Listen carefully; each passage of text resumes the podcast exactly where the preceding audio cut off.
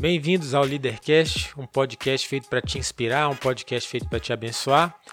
A gente fala sobre liderança, fala sobre empreendedorismo, sobre várias coisas. Né? Meu nome é Caio Lacerda. Eu sou Bernardo Vieira e hoje a gente está com um convidado muito especial aqui para a gente. Eu vou deixar ele se apresentar. Ele é um dos sócios da Fiscale, né, que a gente fala aqui, os nossos patrocinadores. E vou deixar ele mesmo apresentar a Fiscale dessa vez, que ele vai falar muito melhor do que eu, né? Então, nosso grandíssimo amigo Ronaldo. Muito prazer, muito obrigado por estar aqui com a gente, viu, cara? Pode Obrigado, obrigado vocês. Pode falar sobre a Fiscale aí um Vamos pouquinho, lá. depois você se apresenta. Sou Ronaldo Aze, né? Sou sócio e diretor aqui do, do Grupo Exemplo e da Fiscale Soluções Tributárias. É, eu também sou empresário nos Estados Unidos e na Europa. Tenho uma empresa, uma, uma startup que eu desenvolvi há seis anos atrás, uh, de distribuição de café do Brasil. E falando da Fiscal, que é o patrocinador de hoje, né? A gente. A Fiscal surgiu há 25 anos atrás, através. Era um simples escritório de advocacia que atendia questões tributárias, etc. Mas ao longo dos anos aí, a Fiscal foi englobando outros serviços, né, que não só o da advocacia, mas o da auditoria contábil e da recuperação de créditos tributários, oriundos daqueles valores que porventura podem ter sido pagos indevidamente ou a maior por conta das constantes mudanças na, no sistema tributário nacional. Então, hoje a Fiscalia não é só um escritório de advocacia mais, ela é também, mas ela engloba serviços de auditoria contábil, Uhum. Então, quando a gente trabalha com uma empresa, o nosso objetivo é levantar o, os, as questões tributárias dela para melhorar a performance tributária dessa empresa, fazendo com que ela contribua com aquilo que lhe é devido, nem mais nem menos. Com isso, porventura, a gente encontra, muitas vezes, a gente encontra diversos é, valores que são feitos a maior por falta de conhecimento do empresário uhum. que tende a ter medo do fisco e por isso contribui da forma completa uhum. e não no que lhe é devido. Então, nessas auditorias, através da nossa equipe de, de, auditores contábeis aqui, a gente identifica aonde que esses impostos foram pagos a maior, porque houve mudança da legislação ou, da, ou de julgados sobre isso, uhum. e aí traz esse valor de volta para as empresas é, de forma rápida, eficiente, segura e dentro da legalidade. Cara, legal. Eu, eu, não sabia que a empresa tinha 25 anos, não? Pra ser sincero. Estamos comemorando esse mês, 25 oh, anos, esse mês de só. julho. São que 25 isso. anos. Cara, meu pai é legal. sócio também do, do Ronaldo aqui na empresa e eu não fazia ideia que tinha 25 anos. Pra mim tinha, é, né, sei lá, pouco Nasceu tempo. junto com você, praticamente. É, é. Seu, pai, seu pai é o, é o, fundador da empresa. A gente, hoje, ele tem o título de sócio-presidente, né? Uhum. E ele ele começou né, como um escritório de advocacia. A história dele enquanto advogado é inclusive mais longa do que isso. Seu pai tem quase 30 anos, é, ou mais sim. de 30 anos uhum. de graduado. Mas ele abriu o próprio escritório depois que ele saiu das empresas ao qual ele trabalhava. Ele uhum. era um advogado corporativo. Sim. Na hora que ele sai, ele abriu o escritório próprio, que chamava Exemplo, Exemplo né? Consultoria né? e é, Consultoria Jurídica, é, em julho de 1996. Hum. De lá para cá foram diversas incorporações, é, um fusões, etc. Eu vinha conhecê-lo em 2008, quando a gente fez a nossa primeira sociedade, uhum. em 2008. Em 2015 eu saio do país, em 2020 eu volto e retomo com ele de novo. Afinal de contas, nós éramos, sempre fomos muito amigos. Uhum. Sou padrinho de casamento dele e tudo, então a gente deu sequência assim. Ah, bom, legal demais. Legal demais.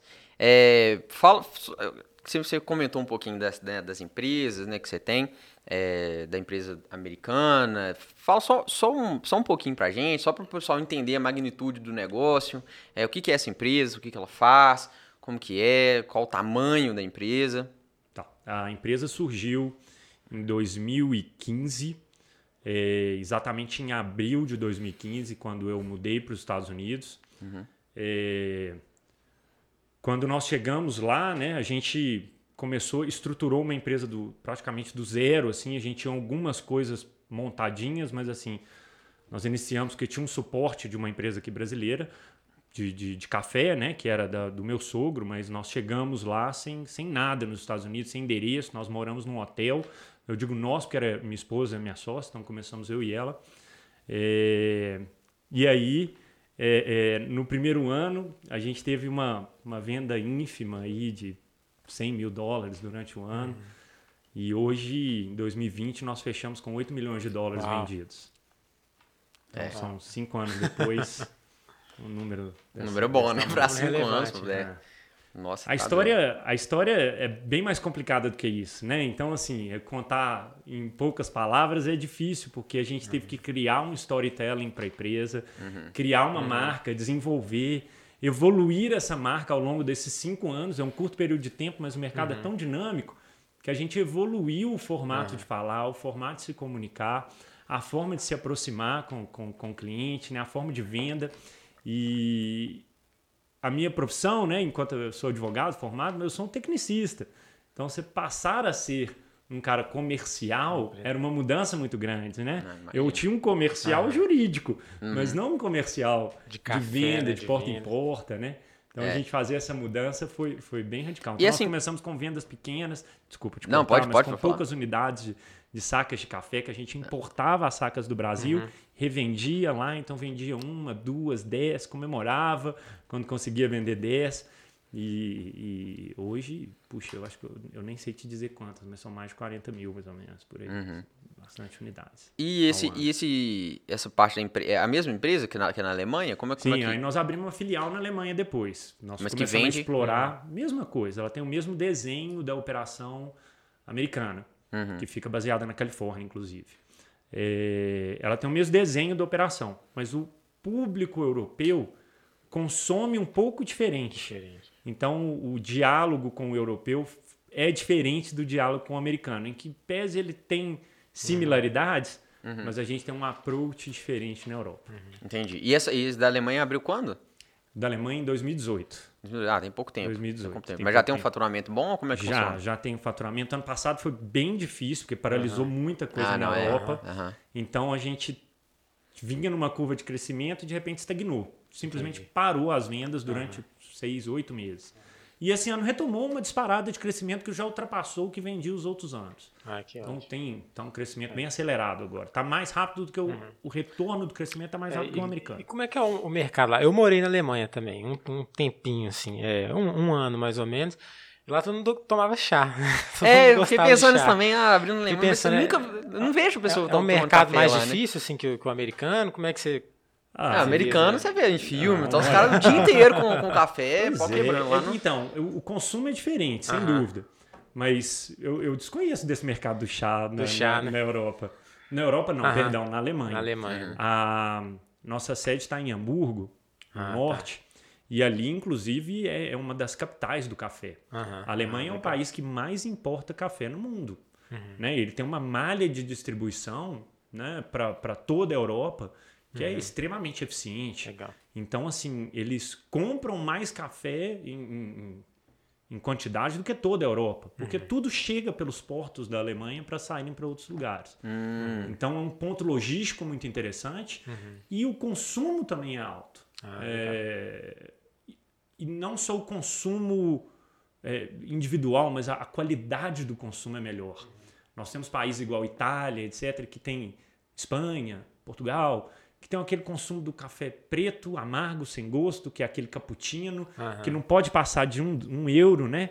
O, o, o, você uhum. não pode. É engraçado você ver isso na Itália, que o, o, expresso, perdão, não o cappuccino, o expresso, não pode custar mais de um euro. Se custa mais de um euro, a pessoa não, não consome tanto.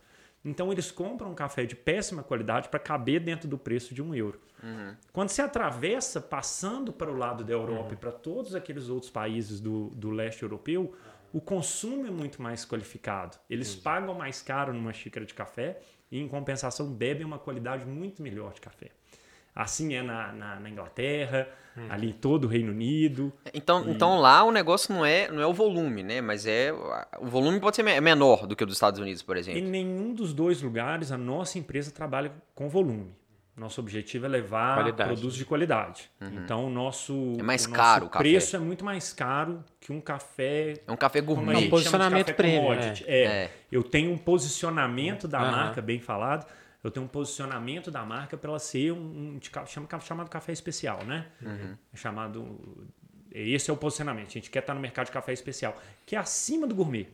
Entendi. Então, por isso a gente tem um markup de preço maior, etc. Então, a gente não quer entrar assim no alto volume porque os volumes de café são, são gigantescos que movem, né? Uhum. A, Europa inteira consome mais de 16 milhões de sacas de café. Uhum. Né? Se eu vender 10 mil sacas de café Lá tá ótimo, que bom, mas eu vendo por um preço muito grande. Muito maior, né? É. E você desde o início pensou nesse posicionamento? Ou foi um mercado que você percebeu assim e falou assim, ah, eu vou atuar mais no segmento premium do que atuar às vezes em grandes volumes, com estoques maiores? Foi, foi algo pensado? Você percebeu como é que... Foi, foi mais ou menos. A gente não tinha tanto conhecimento. Uhum. Tô vendo aí, nós estamos tomando a, a, na xícara do, do Dedé, né? Vai com uhum. medo mesmo, né? Uhum. E o, o, eu acho que o empreendedor ele tem essa vertente mesmo, sabe? Ele quer fazer acontecer.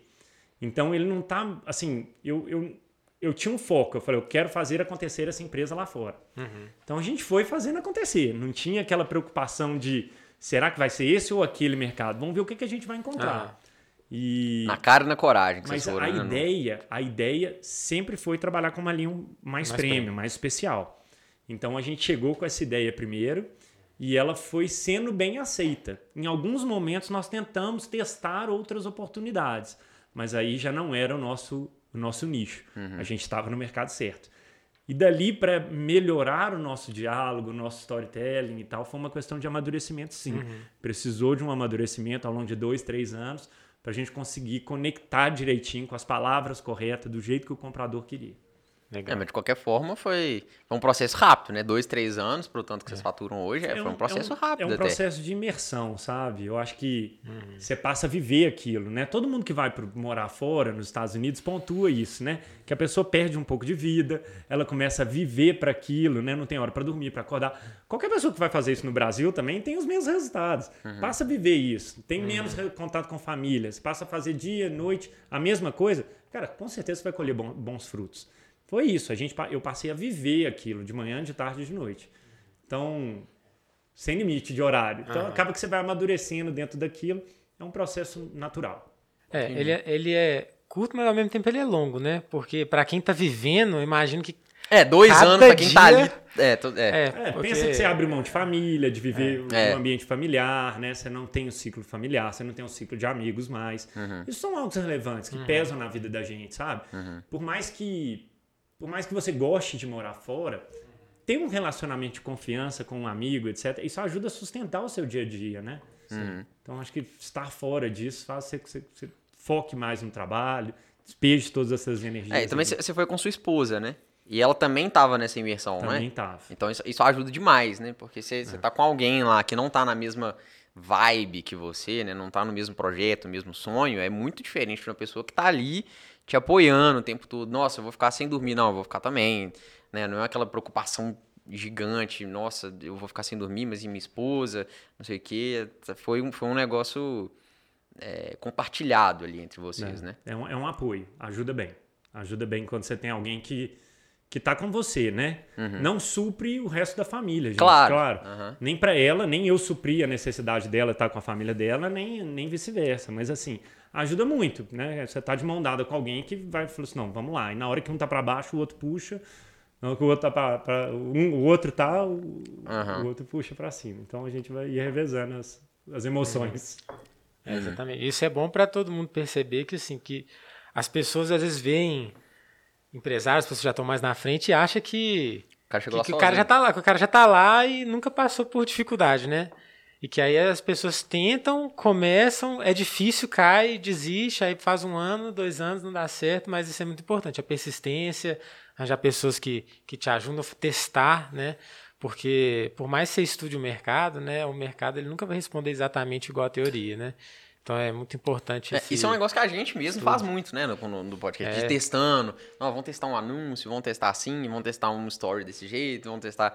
é, são, são testes, né? Às vezes dá certo, às vezes dá errado. Quando dá certo, a gente fica todo feliz, né? É. Quando dá errado, a gente fica meio abatido, mas, mas é É, perseverança, cada né? post que a gente faz, rende uma conversa, uma, uma semana É. de conversa, tentando entender o que aconteceu. Por que, que É, esse deu menos, por que, que esse deu mais. E eu achei legal também, assim, né? O que o Ronaldo falou de... Da, da- a, humildade, a humildade que eles tiveram ali, nós vendemos 10 sacas de café, vamos comemorar e tal. E é, eu acho que é a mesma coisa que a gente, né? Pô, Temos tantas visualizações, ficamos todos felizes. Nossa, Dois seguidores. É. Eu não tenho dúvida que persistência e resiliência são dois adjetivos do, do, do empreendedor, né? Daquele que quer modificar a vida, quer fazer algo novo e diferente. Eu acho que persistência, o que eu vejo mais hoje eu falo da juventude, mas eu também sou jovem, né? Mas assim, Hum. é na juventude é que eles são imediatistas. E é Ah, isso que não, a gente vê na mídia o tempo todo, né? Você pega aí os Instagrams de hoje em dia, tal, as pessoas que não, não eram nada há três semanas atrás, de repente tem né, milhões, Milhões. de seguidores por conta de um meme e a Isso é bizarro mesmo, né. E aí todo mundo acha que vai acontecer um dia que sua vida vai explodir, né? E você não precisa fazer nada, só esperar que um dia vai acontecer É alguma o coisa. tal de ficar jogando na loteria todo ano, né? É. Que vai ficar. Eu achei legal, cara. Não sei se vocês viram um, um- um post de uma, de uma mãe que é médica e a, a filha dela tava, começou a ter um monte de seguidor no TikTok. Ela foi e cortou as redes sociais da menina. Você viu isso? Não. Ela Qual cortou. objetivo? Por quê? Ela falou, falou que ela não queria que, que a filha dela visse, assim, né, visse não, mas entendesse que o mundo era aquilo. Né, que ia fazer uma dancinha ou outra e ia, ganhar a vida daquele jeito. Né, mas que a, que a- né, assim, você imagina só, seu filho tá. O trabalho dele é ser um. um, um e a filha é novinha, 15, 14 anos, entendeu? Não é uma mulher de 25. É uma pessoa nova, né? Imersa no, no mundo das redes sociais. E ela falou: não, eu quero que minha filha estude, trabalhe, e que ela veja que isso é, é assim, o saudável, né? E esse negócio de ficar no TikTok o dia inteiro, mostrando a vida o dia inteiro, não é saudável para um menino de 14, 15 anos. Mesmo que ela já tenha alguns seguidores, mesmo que isso aconteça, eu quero que ela. Se depois escolher viver essa vida, beleza. Mas não, não acho que seja assim, uma maneira de educar. Eu achei legal isso, né? Assim, porque é- tem essa- é, as redes sociais hoje têm essa ilusão, né? Que, ai, a- gente deve ver uns, uns posts assim, ai, Jeff Bezos saindo do McDonald's em 1994. Hoje ele bilionário, não sei o que, pelo 9, 1994 para 2020 é só um pouquinho, cara. 26 anos eu vou conseguir. O pior é que a pessoa acha é, que né? o Jeff Bezos um dia tava lá no McDonald's e É. de repente caiu a Amazon pra É, ele, assim. é. ele- Depois ele falou, vou fazer uma Amazon. O cara, não, demorou, toma aqui um bilhão investidos e o cara deslanchou, mas não foi assim, né? Tem todo um, um- processo por trás disso. E como é que começou essa história, sua relação aí com o café? De onde que surgiu essa... Mas, cara, foi foi bizarro assim. Na verdade, eu eu eu vinha muito bem, eu advogava, eu gostava do meu trabalho, sempre amei fazer o que eu faço. Ah, eu e seu pai participávamos de uma, uma sociedade, né, que era muito grande. Hoje está entre as maiores do Brasil, né, mais de 1.800 funcionários. Então a gente era muito bem sucedido, eu estava muito bem posicionado. Mas eu sempre, eu sempre tive o desejo de ter algo mais, sabe? Aquela inquietude que não te deixa parar.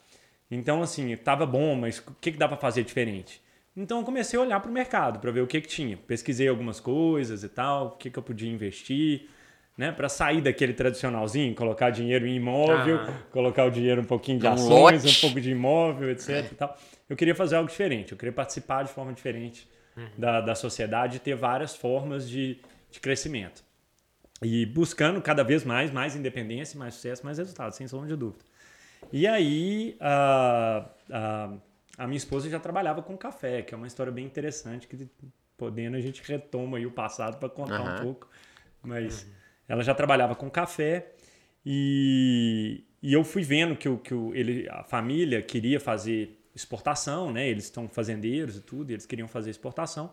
E eu conversei com ela sobre a oportunidade. Eu fiz um estudo antes, eu construí um business plan, etc., para poder abrir uma importadora nos Estados Unidos. Fiz pesquisas e tal, demorou uns três meses construindo esse projeto. E depois de um tempo eu mostrei para ela, falei, olha, fiz um estudo aqui, dá uma olhada. Se você topar, eu tenho interesse da gente fazer isso juntos. E, e na hora que eu apresentei para ela, ela achou aquilo muito legal e levou pro pai dela. Falei, peraí que eu vou levar isso pro meu pai. Aí o pai dela falou assim, não, tô dentro. Eu tinha um investimento, Aham. etc. Ele falou, não, metade eu entro com você e tal, a gente tá junto. Falei, ah, que bom, então vambora. Cara, e como que você fez esse business? Assim, né? Porque o pessoal acha que, não, eu fiz um business plan, parece que o cara, né, vou googar aqui, mercado do café nos Estados Unidos e, e pronto, fala, não, interessante, vou fazer. Mas como, como fazer um business plan de, de, de qualidade, assim? Cara, eu acho que, infelizmente, eu, eu, eu vou te contar que eu meio que googuei algumas coisas assim, sabe? Não, é, hoje, Eu eu inevitavelmente, queria- você tem que Eu googar, queria te contar como. que não, que eu abri um livro e estudei ele, mas o Google é uma ferramenta de pesquisa. Sim, sim. Não tem como a gente negar isso. Ele é uma ferramenta de pesquisa. E aí eu- você faz estudos de preço, você faz estudos de mercado, você faz estudo de procura de, de, de, de cenários, etc. Tudo pelo Google. Uhum. Honestamente, eu procurei mercado de consumo, é, última a trend do café no mundo. Então você começa, eu comecei a pesquisar onde que estava o modismo, o que que era o modismo, onde que ele, de onde que ele vinha, como é que estava a forma de consumo. Você começa, aí começa a vir um monte de informação para você. Eu comecei a receber sobre ondas do café. Primeira onda, segunda onda, terceira onda. Eu falei, puxa, eu preciso estudar o que, que é isso, entender o que, que é cada onda, para ver se eu, né, qual, que sentido isso vai fazer lá na frente, aonde posicionar a minha empresa. Uhum. Eu, eu, podia ter feito em Miami, que é muito mais perto do Brasil. Por que, que a gente foi para Califórnia? Né? Tinha um mercado de café especial que é para lá. Você liga para duas, três pessoas, você começa a descobrir, não, olha, tem um número de exportação muito maior indo para aquela região do que para outra. Então você começa a decifrar alguns caminhos, feitos através de pesquisa mesmo e tal, para você descobrir os caminhos. Uhum. E depois pesquisa de preço, que eu fiz, assim, basicamente custo, quanto que era o custo de venda, quanto que era o custo de compra, um custo de transporte. Isso com alguns telefonemas aqui, você consegue descobrir custo de preço de container, como é que envia, como é que pega. Algumas coisas são estimadas, a gente faz com uma estimativa. Puxa, mais ou menos quanto custa a energia elétrica do lugar. Pô, mais ou menos eu chutei um número lá para a gente ter um custo anual, quanto que ia ser, qual que era a despesa do ano, etc. Uhum. Então foi mais ou menos assim. Imaginar o crescimento era o mais difícil, porque a gente não sabe se você vai fazer X, 20 ou 30, né? Então, imaginar, projetar um crescimento é que era difícil. E foi o que, assim, é engraçado, né? Deus é muito bom mesmo. É, é, uma das coisas que eu aprendi na vida é escrever aquilo que você quer. E, e, o business plan é escrever aquilo que você quer. Era engraçado que a gente colocava números e foram números assim, julgados. Eu não sabia quanto que eu ia conseguir vender. Mas eu chutava os números assim, ah, vamos fazer uma projeção de 20% de crescimento ao mês. Então eu ia fazendo uma projeção de 20% ao mês, cara. Ia acontecendo direitinho. Uau. É mesmo? Direitinho. Aí, um dia eu tava. E 20% ao mês é, é coisa, cara. É, é não, pra quem tá começando do nada, é um, era um crescimento você, você vender 10, você vender 12 é 20%. É, tá? é, é isso que eu Então, assim.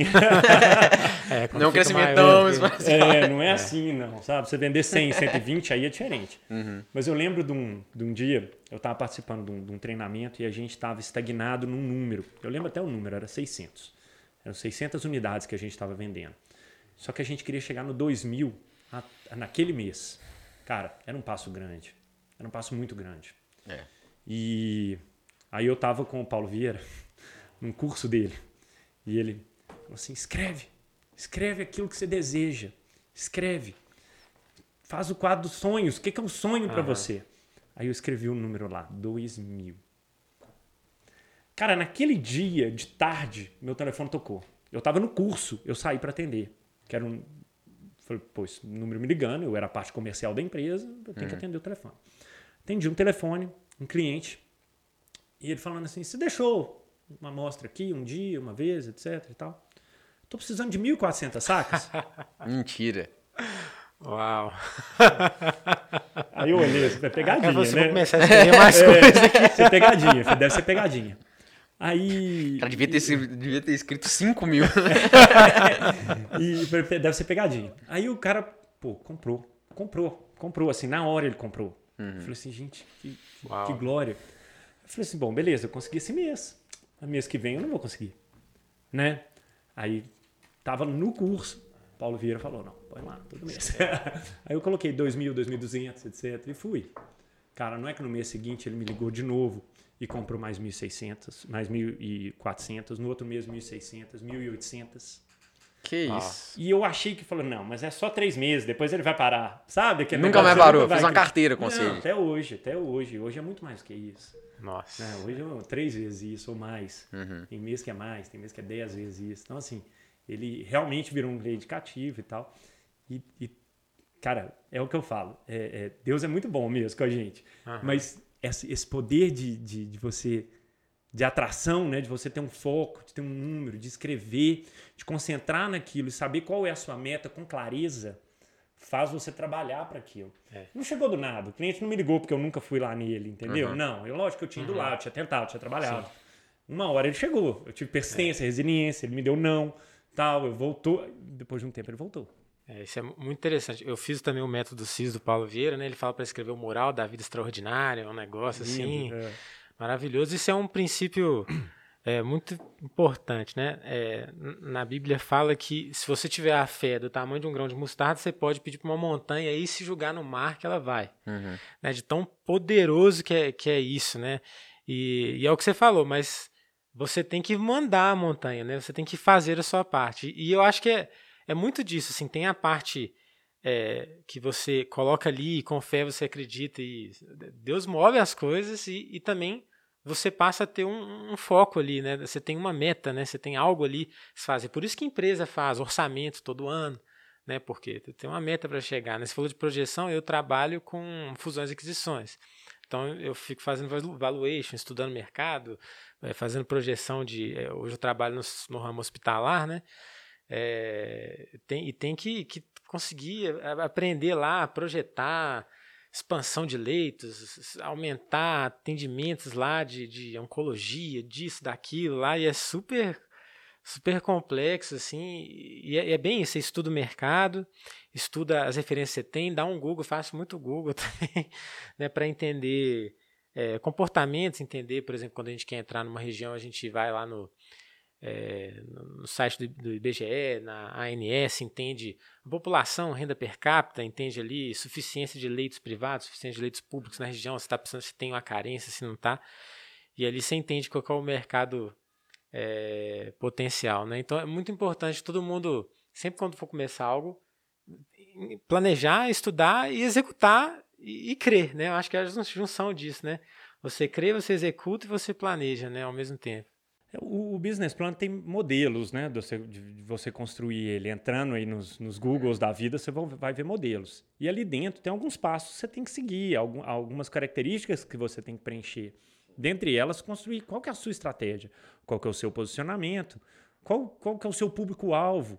Então, assim, uhum. essas buscas você consegue fazer no Google. Você vai vender, sei lá, bicicleta. Cara, faz uma busca de bicicleta na região tem ciclovia, o público anda de bicicleta, é uma cidade morrada, é uma cidade plana.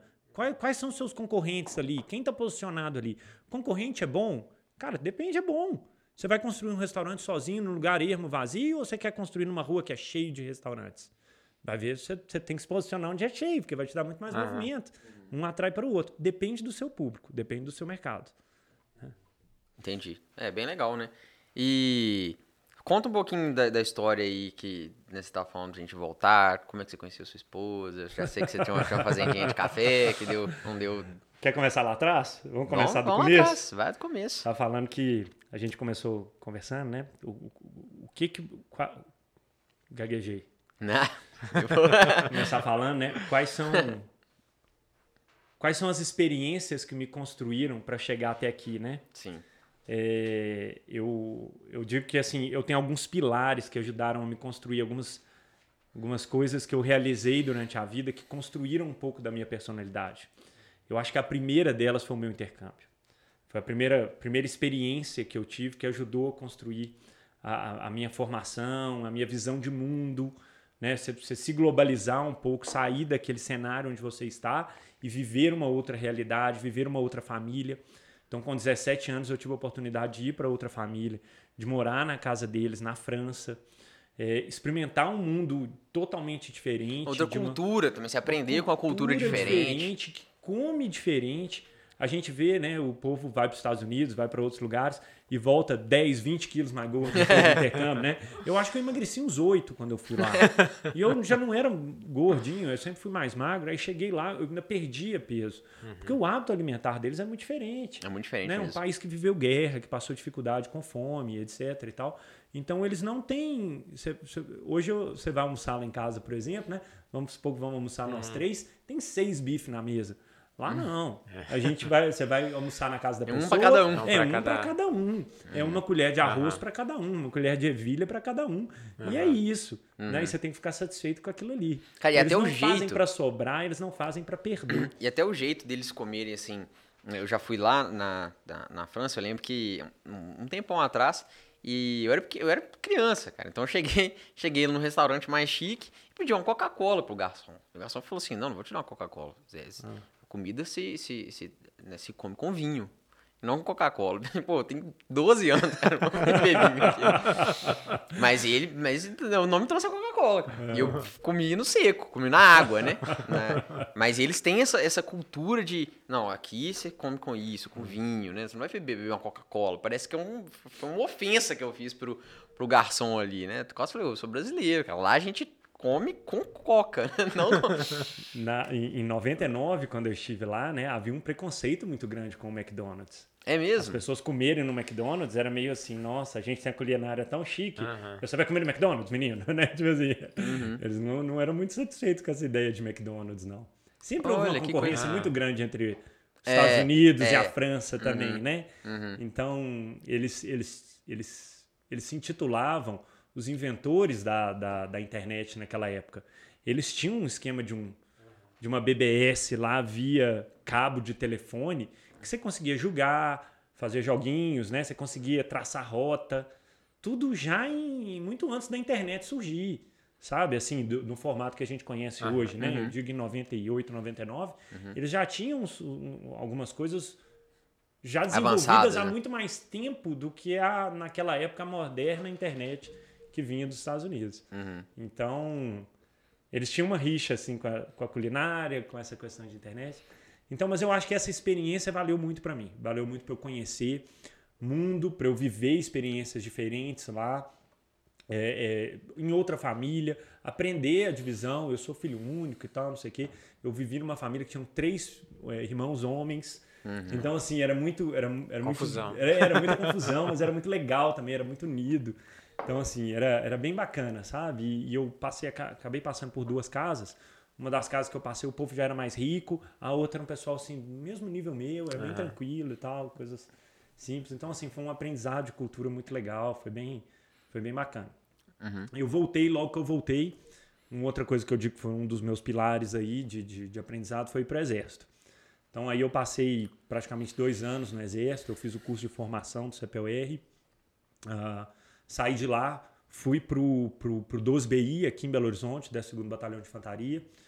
É...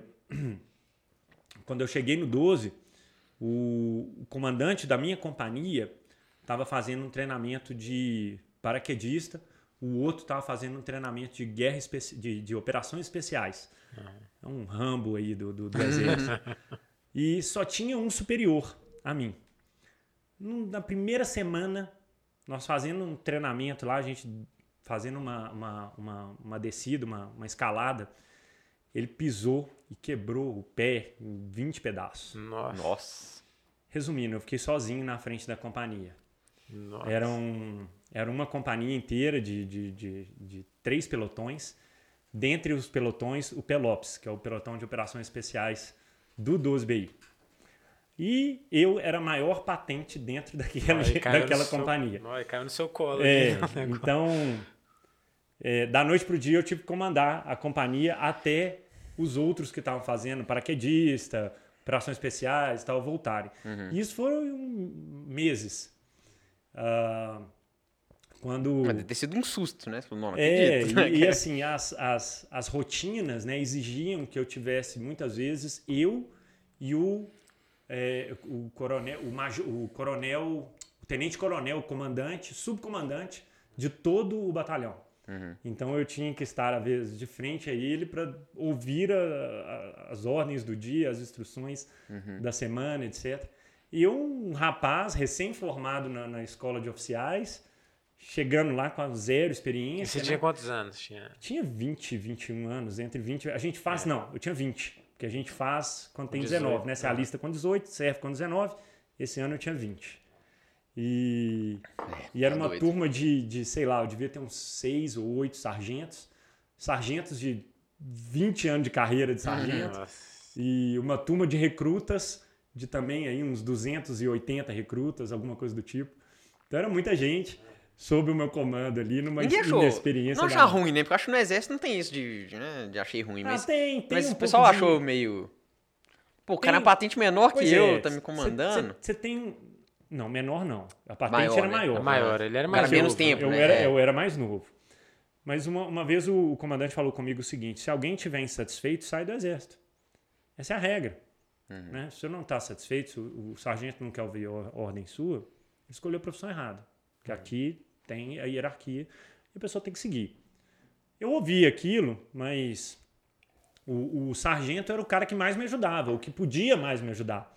Então eu, assim, a, a gente dialogava muito para conseguir construir algo, né? O sargento sabia muito mais do, da rotina da caserna do que eu. Uhum. Então eu, eu levava ele muito próximo para me dar o apoio, né? Então assim, atitude com humildade com ele ajudou muito a gente passar por esse período até os, os, as patentes superiores chegarem na companhia. E demorou quanto tempo? Com tranquilidade, uns dois meses ou três meses, alguma coisa do tipo. Eu não me recordo exatamente do prazo, não, mas foi entre uhum. dois e três. É. E... Mas, foi, mas foi, foi tranquilo. Tinha uhum. subordinação? Um ou outro recruta me olhava, menino também, igual uhum. eu, né? Um recruta 19 e eu com 20. Então, assim, tinha alguma coisa, mas assim, a gente tentava se entender, sabe? Não, não, não tinha como ficar esparrando com uma pessoa lá e tentando uhum. enquadrar todo mundo, né? A gente tentava uhum. trazer. Né? Em algum momento você pensou assim, não, não dou conta. Tipo assim, porque caiu de repente ali no seu colo, né? Um número muito grande de pessoas, bem novo, assim, uma é. baita responsabilidade. Era né? quantas, quantas pessoas no total? Era quase tava... 300, 280, entre 280 e 300. Cara, gente, não, não tive. Eu não tive receio. Eu tive receio de não dar conta. Mas eu não tive medo de fazê-lo. Uhum. Eu acho que é, era esperado de mim não saber fazer algumas coisas. Então, assim. Eu tá tinha, tudo bem, eu né? Assim, tinha é. que construir dentro da minha limitação. Uhum. E eu aproveitar de quem tinha mais conhecimento para conseguir fazer, pelo menos dentro do. assertivamente. Uhum. Teve dia que eu errei, teve dia que eu acertei, mas a grande maioria das vezes deu certo. Não teve. Eu não me lembro de ter tomado uma bronca lá, sabe? Do comandante superior lá do, do batalhão ter chegado e falado, você fez errado. Não, uhum. não teve. Não teve nada disso, não. Passou de forma tranquila. É legal, até pra você ter duas, dois tipos de experiência, né? Assim, a, a disciplina que o exército ele demanda de você e a capacidade de liderança, né? Você liderar, Cara, eu acho 300 pessoas ali. Dos valores que o exército traz, o espírito de equipe é o principal. Eu acho que você saber trabalhar carregando a turma em conjunto com você é o ideal. Uhum. Não adianta você trabalhar sozinho no seu podcast, nem você sozinho se vocês não tiverem em conjunto para chegar a um resultado final, vocês caminham em direções opostas. Uhum. Ou um ancora o outro. Você tenta puxar e o outro está te ancorando. Então, é, acho que trabalhar frente, né? em conjunto foi uma das coisas que eu mais aprendi no Exército. A gente tem que fazer. Não, não, não adianta é, só eu remar para sair de um lugar se a minha equipe. Isso eu levo para qualquer equipe. Aqui no escritório a gente faz isso. Uhum. É, não adianta só eu tentar sair né, desse, desse lugar para um lugar melhor para frente, se toda a minha equipe não for comigo. Seja para receber os louros, seja para receber as broncas, seja para onde for. Nós vamos, nós vamos chegar lá na frente, tem que ser unido. Então, é. nós vamos melhorar a nossa vida, vamos receber mais, vamos fazer mais, se todos forem juntos. Se eu deixar um para trás, se eu não apoiá-lo, se ele não apoiar o resultado, ele também não chega e ele atrapalha todos a chegar. Então, uhum. o espírito de equipe foi uma das lições mais valiosas do Exército. Liderança é importante, você ter esse espírito né, de, de, de coordenação mesmo, de, uhum. de, de, de inspiração para os outros, é super importante, tenho certeza que eu aprendi isso lá, de disciplina, de seriedade, de honestidade, de transparência. São valores importantíssimos também, sabe? Que eu acho que são, são todos super válidos e aprendi muitos deles lá. Entendi. Legal. Saí de lá, Aí... terminou o exército, é, meu ano terminou, foi um ano muito atípico aquele ano do Exército, porque a, a, o governo estava sem dinheiro e ele baixou todo mundo antes do, do, do, final do ano. Normalmente as baixas aconteciam em dezembro, nesse ano as baixas aconteceram, salvo engano, em agosto. E aí eu fui baixado também, tipo em outubro, quando todos os recrutas foram embora, eles também deram a baixa para mim. Você pensou, você pensou em, pensei, fazer uma, fa pensei em fazer carreira, pensei, em algum momento eu pensei. É, eu me questionei muito disso durante algum tempo. Mas minha mãe tinha um escritório naquela época, um escritório de advocacia respeitado, que vinha fazendo um bom trabalho. E minha mãe tinha descoberto um câncer naquele, naquele ano. Eu achei então que de repente, se eu ficasse próximo ao escritório, eu ia aprender a gestão do escritório para dar sequência ao trabalho dela em algum momento. Uhum. É, por azar, minha mãe veio a faltar no ano seguinte. Então, minha mãe faleceu, eu não tinha me formado ainda na escola né, de direito. É, eu vinha formar um, quase que um ano depois, uhum. ou um ano, exatos um ano depois. É, e eu lembro que um, um, uma, uma ilustre coincidência, logo quando eu voltei para o escritório, em outubro mais ou menos daquele ano, eu, eu, eu tinha sido meio que estagiário do escritório, uhum. é, jovem aprendiz do escritório. Sei fazendo arquivo, furando papel, colocando nas bailarinas. Você sabe o que é isso, não, né? Na época os arquivos eram físicos, a gente tinha que furar o papel, uhum. enfiar aquelas perninhas que abrem assim, né? E colocar no arquivo. Cara, eu passava o dia fazendo isso. Era uhum. assim, horas e horas fazendo isso. Dentro de uma salinha fechadinha, pequena, que era o arquivo do escritório. Eu fui arquivista do escritório muitos anos antes de, de, de, de ir assumindo umas posições lá. Em dezembro desse ano, eu, eu entrei de férias da faculdade e antes de eu viajar, é, do, ano, do mesmo ano que eu abandonei o exército, do mesmo ano que eu descobri, o, nós descobrimos o câncer da minha mãe avançando e tal, é, minha mãe sentou comigo, cara, foi eu acho que umas duas semanas. Ela virou e falou assim: hoje você não vai lá pro arquivo, não. Puxou uma cadeira assim e falou assim: senta aqui do meu lado. Minha mãe sentava numa mesa grande, na última mesa do escritório, atrás da parede de vidro e tal. Ela puxou assim Senta aqui para você ver o que, que eu estou fazendo. E ela abriu o computador dela e falou assim: ó, aqui eu estou acompanhando isso, isso aqui eu vejo isso, é nesse sistema que você olha isso, isso, isso. E ela começou a me explicar ali mais ou menos a rotina dela. E ali eu fiquei mais ou menos uns 10, 15 dias seguindo ali o que, que ela fazia. Eu digo 10, 15 porque eu acho que foi de segunda a sexta, de segunda a sexta, uhum. por duas semanas. Logo depois veio Natal e eu ia viajar com a turma da faculdade entre, na, entre Natal e Réveillon e ia voltar na meados de janeiro. É, quando eu volto, minha mãe estava já acamada. Ela nunca mais voltou no escritório. Naquele janeiro, eu sentei na mesa dela. Dali eu nunca mais saí. Eu tive que assumir aquela empresa sendo um estagiário, comandando Nossa. uma equipe de 12 advogados, mais estagiário, mais secretária, mais telefonista, mais não sei o que, não sei o que. A gente tinha uma, uma, uma, uma cobrança também, então tinha mais time de cobrança. É de então, novo assim, que meio que caiu no seu colo uma liderança que você não estava preparado. Né? É. Mas você vê que coisa. O exército te preparou para esse momento, é. né? De certa forma. É. Né? E de certa forma foi duríssimo, porque eu tinha embates com, com os profissionais do escritório que queriam tomar posturas jurídicas para determinadas coisas que eu achava, no meu pouco conhecimento jurídico, que não eram os momentos, o momento mais adequado de fazer, que tinham outros canais. Uhum. E eu sempre ouvia muito o cliente, o que eu, eu sempre fui o suporte do cliente do escritório, né, nessa época. Então, quando minha mãe parou, então o cliente falava que queria alguma coisa e eu tinha que executar isso lá. Mesmo que a equipe não quisesse, porque era mais trabalhoso, porque era mais difícil, etc., a gente tinha que dar um jeito de fazer. Uhum. E eu convencê-los a fazer, né? Então, esse poder de persuasão acho que começa daí também. Uhum. Então, a gente tinha que entrar num acordo ali para poder resolver as demandas. E muitas vezes nós, nós, nós, nós tivemos conflitos, sem dúvida. Mas no final as coisas foram, foram acontecendo, sabe? Foram se alinhando. Uhum. E parece a coincidência mesmo, né? Várias é. vezes a, a, a, mesma coisa vem acontecendo repetidamente, uhum. né? E era muito não... diferente, assim, porque no exército tem a questão da hierarquia muito forte, né? No escritório tinham pouco mais assim desse olhar assim do, do cara mais é, novo? Claro que tem, claro que tem. Uhum. Puxa, no direito a, a síndrome do, do cabelo branco ainda é, é forte, algo né? respeitável, uhum. né? O direito te exige, tal como um médico que exige experiência para estar tá ali na postura dele, né? Uhum. Vivência dentro de uma prática da medicina, o advogado também. Ele tinha que ter vivência dentro daquele segmento dele para ele ser respeitado.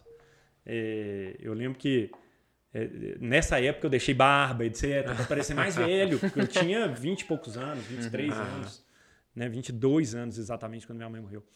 E aí eu tive que deixar a barba parecer um pouco mais velho, para não ficar com aquela cara de menino. Você tinha 22 anos é, quando você, quando tinha. você Cara, é muito novo. Anos. Eu sei Pensar que eu tenho 24, cara, é, é muito novo. É, eu nem formei ainda. É, eu sei bem. Imaginei eu dois cara. anos atrás. Barba eu deixo também. Bom, nessas aí, ó, já tem 17 anos que eu uso barba. e então, eu, aí esse foi um dos, um dos principais caminhos ali. Eu sempre olhei a faculdade de direito com com olhos críticos assim para muita coisa, sabe? Eu tinha colegas que queriam ser promotores, outros queriam ser juízes. Uhum. Tinha até um grande amigo meu que queria ser presidente da República Federativa do Brasil. Falou Uau. isso no primeiro dia de aula. Acho que ele chegou vereador. Acho que foi, foi vereador em alguma cidade. e ilustre figura. Ele. Eu não. Eu nunca quis outra coisa se não ter o escritório de advocacia. Mas eu começava a olhar e com essa visão de ter vivido na França, de ter passado por essa experiência no exército e tal, eu imaginava as coisas mais fora da caixa. Eu lembro quando minha mãe faleceu, minha primeira, meu primeiro trabalho foi visitar os clientes em São Paulo. E eu nunca tinha ido a São Paulo. Então, eu descobri um mundo em São Paulo. Você, você, você, lembra a primeira vez que você foi em São Paulo? Não sei se vocês já foram em São já, Paulo, mas você fui, lembra a primeira vez? Fui.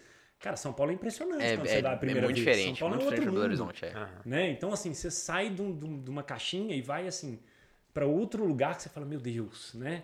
Você, você, é um anônimo. Aqui não, você anda na rua, um carro buzina para você. Oh, é, oh. É. Né? Lá parece cidade do interior, né? A gente é. vive na verdade, se você for pensar bem, a gente vive da Savas para cá, uhum. né, e tal, porque o shopping tá ali, a Savas tá aqui, uhum. Tal. A gente não sai muito do nosso nicho ali, né? Uhum. Então acaba que você conhece muito pouca, muita Sim. gente dentro da mesmo, das mesmas regiões e você convive com todo mundo. E quando você foge um pouquinho, fala, ah, vou lá na na, na, no Santa Teresa comer uma pizza diferente, né? Chega lá, tá as mesmas pessoas que vão aqui comer a mesma pizza é. diferente lá.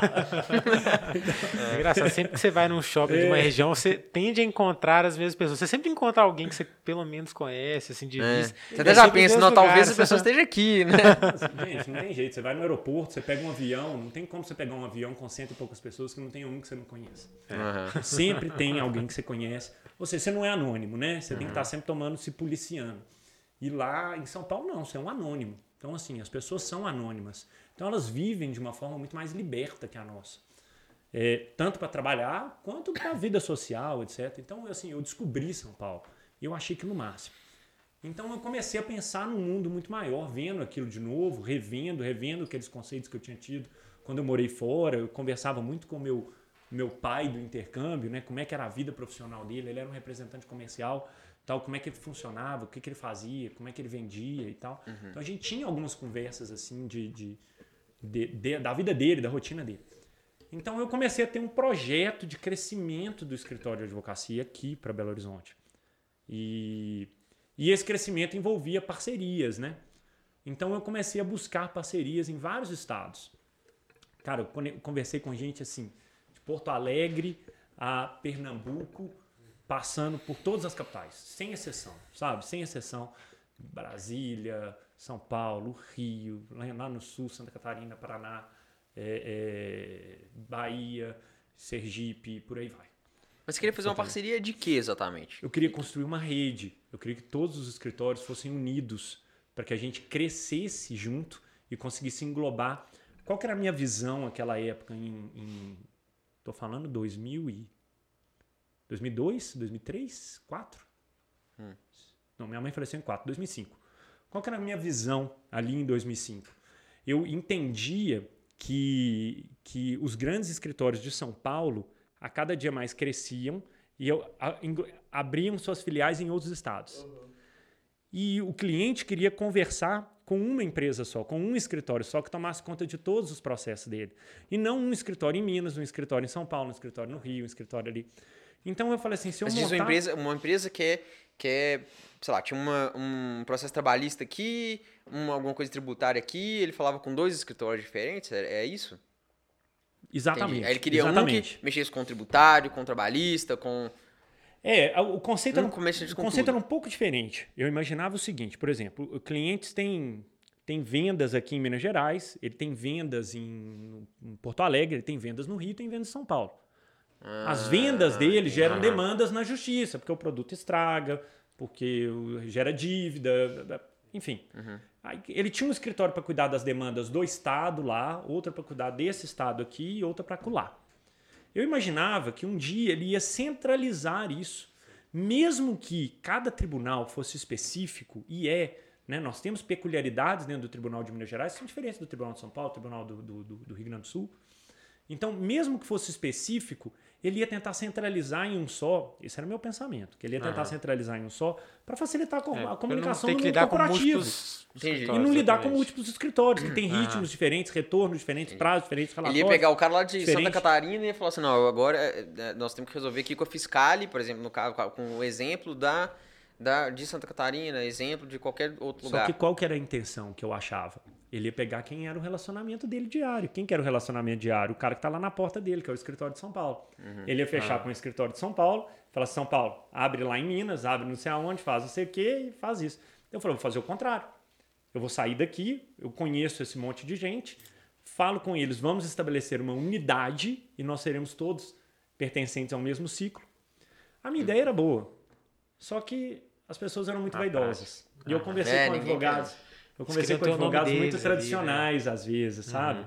Pessoas já muito bem posicionadas no mercado, pessoas que tinham que tinham a sua estrutura consolidada.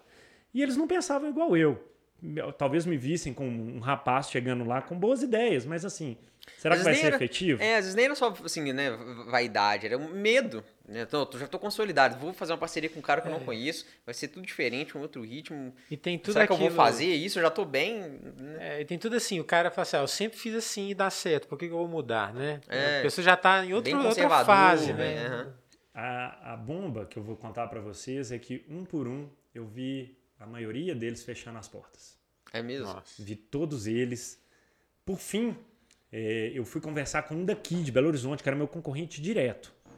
E eu ah, conversei com ele e falei assim, cara, nós vamos ser engolidos.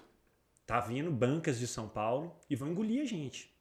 Vamos nos posicionar antes. Nossa estrutura juntas é maior que separados. Nós não precisamos ser concorrente. A gente pode ser aliado e vamos tomar o lugar dos caras. Cara, ele olhou pra mim ele praticamente riu e deu um tapinha nas minhas costas, assim, sabe? Nossa. Ele, o escritório dele era maravilhoso. Ele tinha uma casa na Savassi, toda de vidro, assim, de blindex na frente, com a marca do escritório. Essa casa fechou. Ele foi trabalhar numa salinha de 30 metros quadrados, sozinho. Que isso. Nossa. E, e eu assisti aqui. E o seu escritório sobrevivendo. Ah, nessa época, a gente tinha dores, mas estava indo. Eu já tinha algumas dores, mas eu estava conseguindo me virar. E eu, eu, eu investi muito nessas idas em São Paulo. Até que um dia eu fui conhecendo pessoas, etc. Me referenciava aqui, acolá. É, você tem, eu tinha problemas de equipe que às vezes me desestabilizava. Eu tinha que voltar para cuidar de alguma perna que ficou faltando, etc. E tal. né, cuidar da, da, da retaguarda para depois dar um passo para adiante outra vez. Então, assim, era, um- era, um, era um trabalho árduo. Mas no meio desse caminho, eu, eu saiu uma manchete num, num jornal. Escritório, tradicional escritório do Nordeste vai abrir filial em Belo Horizonte. Eu Falei, Nordeste. Falei, interessante. Mandei uma mensagem para os caras. Aí eles me foi muito engraçado esse dia. Eles me chamaram para uma entrevista no escritório deles. Era um tradicional escritório, eu já tinha ouvido falar deles. Tinha eles, eles só Nordeste, não tinha em São Paulo, tinha Rio, não tinha nada.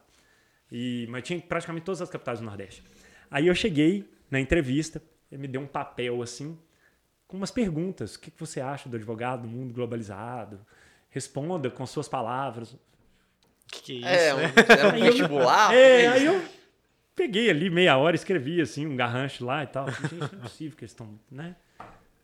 E me É, eu já botaram sou numa advogado, sala, né? pô? É, me botaram numa Eu sala. já sou assim, advogado, já tenho um escritório. É, preenchendo que estranho. Já pesquisa. tá achando que ele de Não, emprego? Aí, aí a, a secretária veio, pegou meu papel e levou lá pra dentro. De repente veio uma mulher correndo. Você me desculpa, eu não sabia que era você.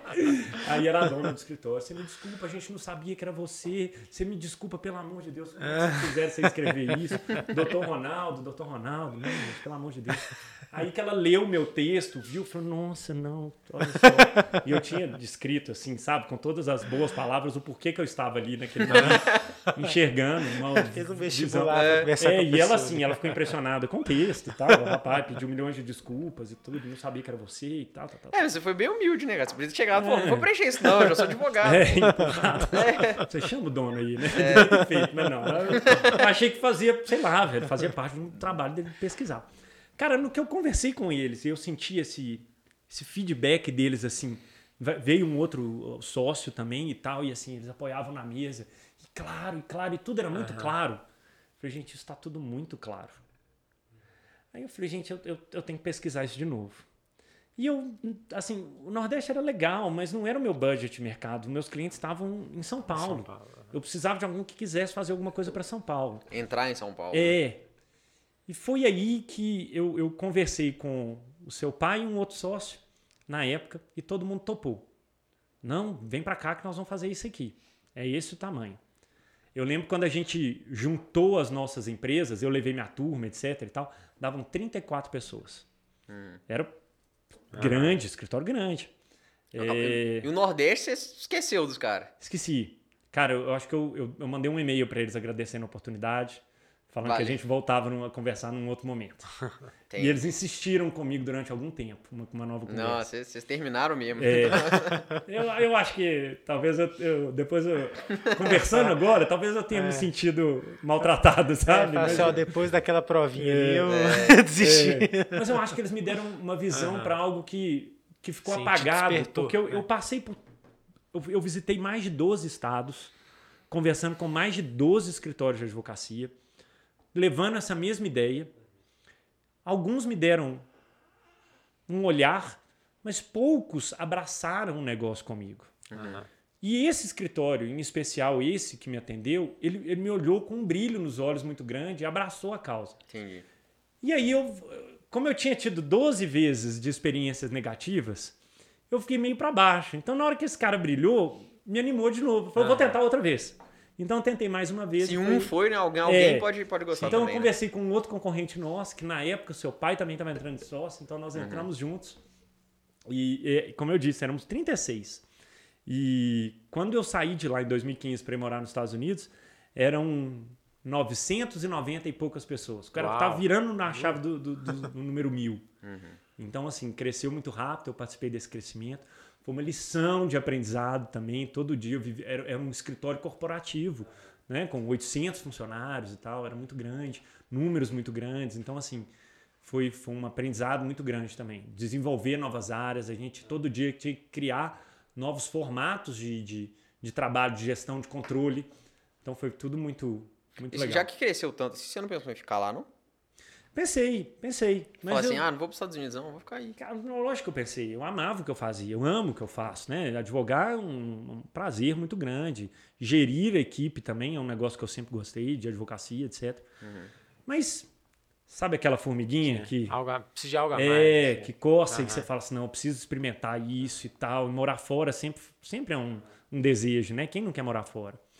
Então, morar fora era um desejo, trabalhar num novo segmento era um desejo. Eu já buscava ter dois segmentos para eu atuar em duas frentes. Então, assim, veio, veio na hora certa. E quando, quando chegou o momento eu tive que fazer a opção, falei, não, escolhi.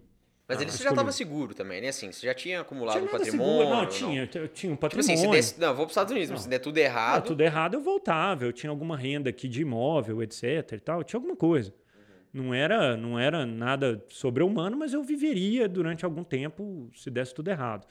E assim, eu, eu, fui com 10 mil dólares para os Estados Unidos no bolso. É o que eu uhum. tinha. Uhum. Eu tinha imóvel aqui? Tinha. Se desse tudo errado, dava um jeito? Dava um jeito. Mas assim, eu tinha 10 mil, 10 mil dólares que eu falei, eu tenho que startar com isso aqui. Né? E nós começamos assim. Minha esposa também levou os 10 mil dela, tá? Então a gente tinha 20. Uhum. então a gente foi e começamos assim. Foi, durou e durou, viu, esses 10 mil. Porque a gente teve que manter assim nossos custos cost, lá embaixo, né? embaixo é. tudo, né? Até começar a virar as primeiras vendas e tal. Tem sempre obstáculos no caminho, né? O container não chega no tempo que você acha que ia chegar, isso te gera um custo maior de operação para se manter, etc. Até começar a girar. Então, assim, tudo, tudo foi um custo. E, e mas foi muito legal, assim. Eu, então, esses foram os meus minhas experiências aí. E por fim, né? O que me leva até o café, o, o eu herdei, né, da minha mãe uma fazendinha de café. É, coisa pequena, artesanal, assim, mas era, sei lá, 36 hectares, uhum. se não me falha a memória. E eu tentei tocar essa fazendinha de 2004, quando minha mãe faleceu, até 2009. E, cara, não dava certo. Eu falei, eu tenho que empatar os custos, sabe? Tipo, minimamente, assim, o que ela produz, ela paga. Uhum. Ela produz, ela paga. Eu lembro que quando eu tinha 15 anos, minha mãe falou assim: Eu vou te parar de te dar mesada. Você vai fazer o seguinte: você vai lá cuidar da lavoura de café lá na fazenda, cuida dos empregados lá, e o que a fazenda der é seu. É seu. Fechado. Tô dentríssimo. Eu- Quando eu tava dívida de Isso é ótimo. O terceiro é Excelente. cheio de dívidas. Cara, né? Foi- o que eu trabalhei naquela fazenda, na safra, eu ia de ônibus para lá, eh, ficava lá final de semana, ia quarta-feira à tarde, arrumava uma carona para me levar lá e voltar, para conseguir lidar co- com as pessoas durante o dia. Eu estudava de manhã na escola ainda, eu tinha 15 anos. Tal, não sei o que, aí tinha que contar quantos balaios de café a pessoa tinha colhido, pagar elas pro balaio, verificar a lavoura, se tinha colhido tudo, se ele tinha deixado uns grãos no pé, porque o grão no pé fermentava, atrapalhava a produção no dia seguinte. Cara, cheio das novelas. Depois conferir a aplicação do adubo, tal, tal. Na hora que nós apuramos a safra toda e fala assim, agora, né, tem que vender. Então eu saí para vender, comprar, vai não sei aonde, ve- verifica não sei quem, por fim eu arrumei um cara, custo era alto de frete para mandar para outra cidade, então eu arrumei um cara que ia passar com um caminhão lá e que ia levar essa produção para mim. Eu- Nós carregamos duas carretas, eu carreguei assim, Você mesmo. literalmente ajudando os peão da fazenda a julgar os sacos de, de café lá em cima. Tem, tem foto disso, muito interessante. e aí nós carregamos os dois caminhões de café e tal, pesou, levou, papapá, papapá. papá. Aí vendeu o café, eu falei, puxa, beleza. Aí, mãe, tá aqui o dinheiro. Trocar de carro, né? Não ia trocar de carro porque eu tinha 15 anos. Assim, falei, agora eu tô bem, né? Ah, Tem dinheiro aí pro ano todo. Ela, não, não, não. Abriu um caderninho e falou assim, ó, aqui as despesas. É aquele aí eu olhei banho assim, de água fria. cara, puxa, aí tinha empregado, não sei o quê, adubo, papapá, luz, tal. Ficamos só mais triste. olhei, né? Tava lá menos. Cara, não. Aí você somava o que eu tinha vendido, tipo assim, não pagava. Nossa. Não pagava. Eu falei, ah, mãe, não quero mexer com isso mais. E ela gostava, cara? Porque com, ou, ou com ela dava certo, talvez. Não, não, não, acho que nem pra ela dava certo, né? Minha mãe era uma advogada muito focada naquilo, uma pessoa, um profissional bem sucedida, mas ela, ela, ela montou isso, acho que como um hobby e que ia, que, que, que era pra, até para os irmãos dela, ou para o irmão dela especificamente tocar. Mas no meio do caminho ele também não tocou e tal, e ela ficou com aquilo para ela mexer, mas ela não dava muita atenção e tentava fazer com que o negócio funcionasse, mas não funcionava 100%. Era uma produção de pequena escala, num, num local não favorável, porque os vizinhos não mexiam com isso. Ela era a única que mexia com café na região. Então, assim, todo. não teve um business plan. Não teve um estudo para ver se aquilo era funcional ali. Né? Se ela tivesse mexido com vaca, talvez tinha dado mais dinheiro produzindo leite e queijo e, Aham. e- e vendendo Entendi. a carne. Mas no, no, no, no, café não era, não era o canal. Quando ela, ela vem a falecer, então, eu insisti. Eu falei, eu vou insistir, porque era um desejo dela, ela gostava. Minha mãe era de uma cidade cafeeira, que é de Varginha. Tal. Eu falei, eu vou insistir. E insisti durante alguns anos afinco, levando, botando muito dinheiro na lavoura, etc., investindo em adubação, em poda e tal, para ver se o negócio Crescia. fomentava. Mas também não era meu foco. Eu trabalhava de segunda a sexta no escritório e coordenava isso aos sábados de manhã, porque também eu era vinte e poucos anos, como eu disse. Nessa época você tem outros objetivos também, você tem a vida social e tal. Então eu cuidava lá de manhã, saía correndo para encontrar com os amigos já de noite, aquele trem e tal. Então não dava tempo de, de cuidar direito. É, resumindo, todos os, os quatro, praticamente três, quatro anos seguintes, foi só prejuízo no café. Só prejuízo nessa fazendinha. Um dia, falei assim, não quero mexer com café mais não. Passo o trator em tudo, derrubei os pés de café tudo. Aí deixei a pastagem crescer. Primeira coisa que o vizinho me fez foi assim, "Você- não quer arrendar seu pasto? Não, para mim? Eu falei, "Uh, que bom. Agora vai entrar um dinheiro sem sair. Eu arrendei o pasto para ele, eu acho que por uns seis meses. Deu- Deu seis meses, ele me ofertou o, o comprar o imóvel. Nesse momento que ele me fez essa oferta, comprar a fazenda, eu estava lendo aquele livro Pai Rico, Pai Pobre. Uhum. E lá fala daquela troca de ativos, né? Muitas vezes a gente tem que sair de uma coisa que a gente acha que é um ativo, mas no fundo ela está sendo um passivo. Uhum. E eu observei a fazenda como sendo um- um- uma sanguessuga ali. Então eu acabei vendendo naquele momento. Eu comprei três apartamentos em São Paulo que imediatamente começaram a me gerar receita de aluguel. Então eu troquei assim um prejuízo mensal por uma receita mensal muito rápido. Legal. E fez sentido para mim naquela época, não era um objetivo. Um ano depois, eu tô numa, numa, num show do Zezé de Camargo. E, de repente, conversando com uma moça lá, Ela, ah, o que, que você faz? Eu falei, eu trabalho com café. Ih, roubada, minha filha. Sai dessa. Ela, não, café é bom. Você não. É, do não, trauma, não tem como, né? já trabalhei com café e tal, não tem jeito. Três anos depois a gente casou. e aí começa a história do café na minha vida. Foi aí. É bom que você já, já, já tinha um aprendizado, um certo aprendizado para quando você começar, né? Já tinha um certo É, conhecimento. tinha- né, cara? Limitado. Aham. Extremamente limitado. Eu tinha É uma era aprendizado outra- de roça e é. eu fui mexer com Ah. importação e distribuição. Aham. Não tinha nada a ver com... Ele é outro, outro nível de café, né? A produção Outro em massa, nível, era gigante, nível. né? A fazenda da minha esposa é uma indústria completamente diferente, Uhum. né, e tal. É uma indústria, assim, preservando todas as tradições do café, mas em, em portes muito, muito generosos, né, com um zelo que uma região cafeeira que conhece de café é capaz de entregar. Coisa que onde eu estava, eles entendiam de, de, de, de outro É, e eles tipo também, né, aparentemente, né, a sua esposa, o seu sogro, eles, eles, eles né, viviam a vida ali, eles entregavam para aquilo ali. Ali era o trabalho, ali era, né, passava horas É. fazendo isso, né? Você, você não tinha isso com café, né? Meu, meu Quando sogro gente- mora na fazenda até hoje. Ele não mora em Aham, Belo Horizonte. Ele é é. casado, a esposa dele mora aqui, mas ele vai passa 15 dias lá e volta, passa uns finais de semana, um final de semana aqui e volta pra lá de novo. Porque É, eu acho que O tudo que a gente é faz, o que a gente não se dedica 100%, cara, não dá É importante ter de dar- foco, né? É, Importante a chance de foco. dar, dar errado é muito grande, né? Você a- as coisas, assim, elas te dão o que você entrega, né? Eu tava falando com, com o, o Vitor Cunha, a gente tava comentando da medicina em si, que a gente, né, como médico, eu ainda não sou médico, mas né, o, o médico, ele, ele recebe o que ele entrega. Né? Se ele quer fazer 30 plantões, ele faz 30 plantões. E ele vai receber sobre os 30 plantões. Se ele quiser fazer dois, ele faz dois. Se quiser fazer nenhum, nenhum, ele não vai receber nada. Então, mas eu acho que é isso a gente transforma pra tudo na vida, né? Assim, se a gente não der foco naquilo, a chance de crescer é muito pequena. Esse, o podcast mesmo, a estrutura que a gente montou, não, foi, um- foi um trabalho, exigiu muito foco, exigiu muito estudo, exigiu a gente ver ah, o que, que a gente vai fazer, como é que faz pra filmar, como é que os cabos, a mesa, É, muito estudo, né? É. Muito estudo. as redes sociais. Cara, a gente sabia nada de redes sociais. Eu e o Caio somos É, dois nossa. tiozão, a gente sabe É, nada. perfil travado, sem foto nenhuma praticamente. É, nada. De repente. Não, meu perfil no Instagram tem nada. Eu não- não sei mexer com isso, né? É. Minha namorada teve que me ensinar a fazer, a fazer enquete, Stories. fazer story direitinho, pra você ter ideia.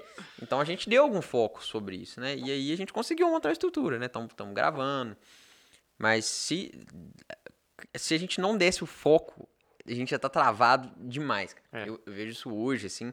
A gente já tá, assim, no inicinho, vendo o que, que a gente precisa. Aí, ah, vamos deixar pra depois, depois a gente vê. E, É, A e maioria nada- das boas ideias morrem logo no início, assim, porque a pessoa não executa, não, não estuda, não tem foco, não vai É, atrás. Não Acho que o- o brasileiro, ele é muito, ele é muito sonhador, mas muito pouco executador, né? Ele- executor, né? Ele eu acho que toma muito tempo, né? Uhum. E dedicação.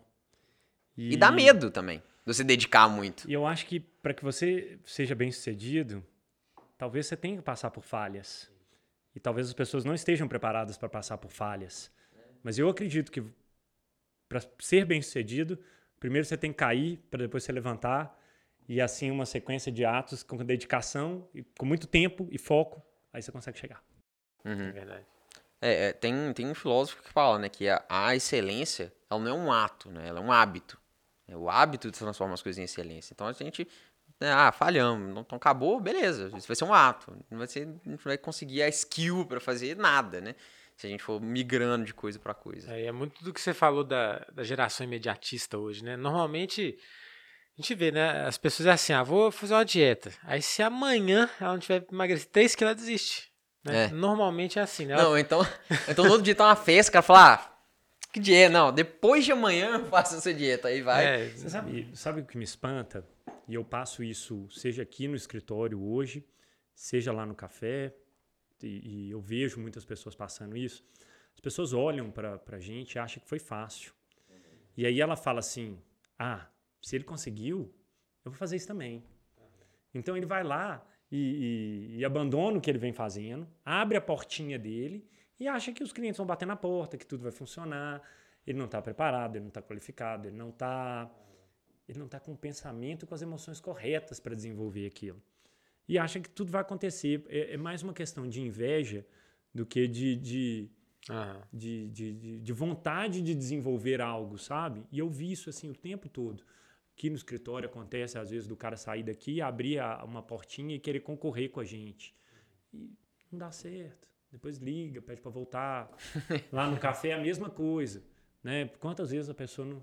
Né? É, vou fazer uma fazenda de café aqui. Não uma fazenda, mas o cara acha que ah, esses dois rapazes, esses dois jovens, né, eu e minha esposa, viemos aqui para os Estados Unidos, não sabem mal falar inglês e acha que eles vão abrir um negócio e vai dar certo e deu. Uai, então vou tentar também, porque eu sei falar inglês, eu consigo fazer, etc. E tal. É só ligar para uma fazenda lá, no Brasil, ou na Colômbia, no, no, no seja lá onde for, e pedir para eles mandar café para mim e tá resolvido. E é. simples assim. Acho que simplesmente que é deu assim, certo. Cara, não sabe. Não sabe quantas portadas na cara a gente tomou antes de chegar lá, sabe? Ele não sabe eu lembro da minha esposa chorando um dia na porta, porque o cara foi. Ela foi tentar vender um café para uma empresa e a empresa ficava numa região central muito suja. São Francisco tem muito homeless, né? Muita, muita gente sem teto e tal. E, e, e, ela ficou naquela porta ali, esperando alguém abrir a porta. E no final a pessoa abriu, ela se apresentou como brasileira e tal, estava querendo ali vender um café da família dela e tal. E, e, a pessoa fechou a porta e falou assim: aguarda aí que eu vou ver se podem te atender. E deixou ela do lado de fora, naquele lugar ruim e tal. Nossa. Então ela chorou, chorou, chorou, chorou. Cara, deu uma semana depois ela foi lá de novo, e de novo, e de novo, sabe? Então, assim, persistência, é, é, é, humildade passar por revés, né, fazem parte da construção profissional. E eu acho que as pessoas não entendem isso. Hoje, no mundo da internet, muita gente acha que eles vão, ah, vou abrir um, um Instagram bonito e vou vender tudo, que, né, igual é. esse pessoal vende aí e tal. E, cara, vender curso, vou vender funciona. curso, só falar. É, e as propagandas hoje assim. normalmente é um cara na frente de um carrão falando que ele vai trabalhar cinco minutos por dia e vai ficar milionário. É, um carrão alugado. É. é, só que é, é, literalmente vender falsa esperança, né? Você, vai, é. você ganha dinheiro por falsa, dando falsa esperança para pra, as pessoas. Eu acho que nós temos que ser mais reais, né? O mundo é tão cheio de fakes, né? Uhum. Tão cheio de imagens, e se a gente não for mais real e pegar as coisas na, na, na né, com persistência, é muito comum mesmo. A gente está falando de persistência esse tempo todo, porque eu acho que é uma das coisas interessantes. O, o a pessoa trabalha ali seis meses, ah, Agora eu vou mudar de emprego. E vai para outro. Aqui não tá dando certo. E vai para outro. Cara, Aqui tá difícil, tá adianta, tá complicado. Meu chefe é chato. Não adianta você pular de galho em galho. Não adianta se você não insistir e dedicar muito tempo àquilo, dois anos, três anos, quatro anos, para você começar a ver resultado. As coisas não vêm rápido. Quantas vezes? É claro que passou na minha. Estava lá nos Estados Unidos, o primeiro ano deu errado, o segundo ano foi ruim, mas no terceiro ano a coisa começou a apontar. Mas começa de um lado, de repente você começa a perder uma coisa aqui, volta uma coisa para lá, o preço sobe, o dólar corrige, a bolsa despenca. O café ainda é coordenado por, por uma, uma, é uma commodity. Um commodity, né? Então os preços deles são condenados pela bolsa. Então o preço despenca, o preço sobe, acontece isso, diminui a compra, o país está super estocado, está pouco estocado. Cara, tudo isso influencia no preço e aí você começa, meu Deus, vai dar certo, não vai dar certo, volta, faz. Cara, mas é, se você não dedica, se você não tem persistência, não vai todo dia, não dá certo. E eu tenho uma, uma, uma virtude. Não há um dia que eu acorde de mau humor. Legal. Não houve um dia na minha vida que eu tenha acordado e falado assim, nossa, hoje eu tenho que trabalhar. Não. Todo dia eu acordo e falo assim, vamos embora, que hoje é mais um dia que vai dar certo. Legal. Hoje é mais um dia que eu vou vencer. E eu sempre acordo com um sorriso. Nunca, né, minha esposa mesmo fala, meu Deus, como é que você consegue? Porque assim, eu acordo sempre muito feliz, pode Legal. ser a adversidade que for eu levanto e estou pronto e vamos, vamos mexer, fazer, fazer acontecer e, e buscar novos resultados. Então eu estou sempre muito feliz no início do dia, apesar de eu ser um cara que gosta de trabalhar à noite. Uhum. Eu tenho meus horários podem ser até mais estendidos à noite, porque eu, eu me sinto bem de noite também, sabe? Eu não fico cansado à noite, não. Uhum. E você sempre teve essa mentalidade ou teve momentos assim? É, que... foi um insight que você. É, você... sobre ser. É, é sobre estar tá sempre aí positivo, sobre persistência, sobre tudo isso que você falou. Você, falou que também que fez o uh, conheceu é. o trabalho do Paulo Vieira, né? E é eu, muito transformador, né? é muito, é muito. Eu acho que assim, eu sempre tive, sabe? Uhum. É, uma, é uma característica minha.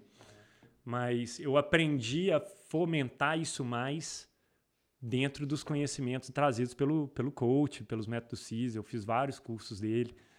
É, respeito muito ele, que pese você pode ou não gostar dele, né? Mas ah. existem metodologias muito interessantes que você pode aprender com ele ou com outro disciplinador da área de coach. Mas assim, ele para mim é uma, uma sumidade e, uma das coisas que me chamou muita atenção no treinamento dele, né?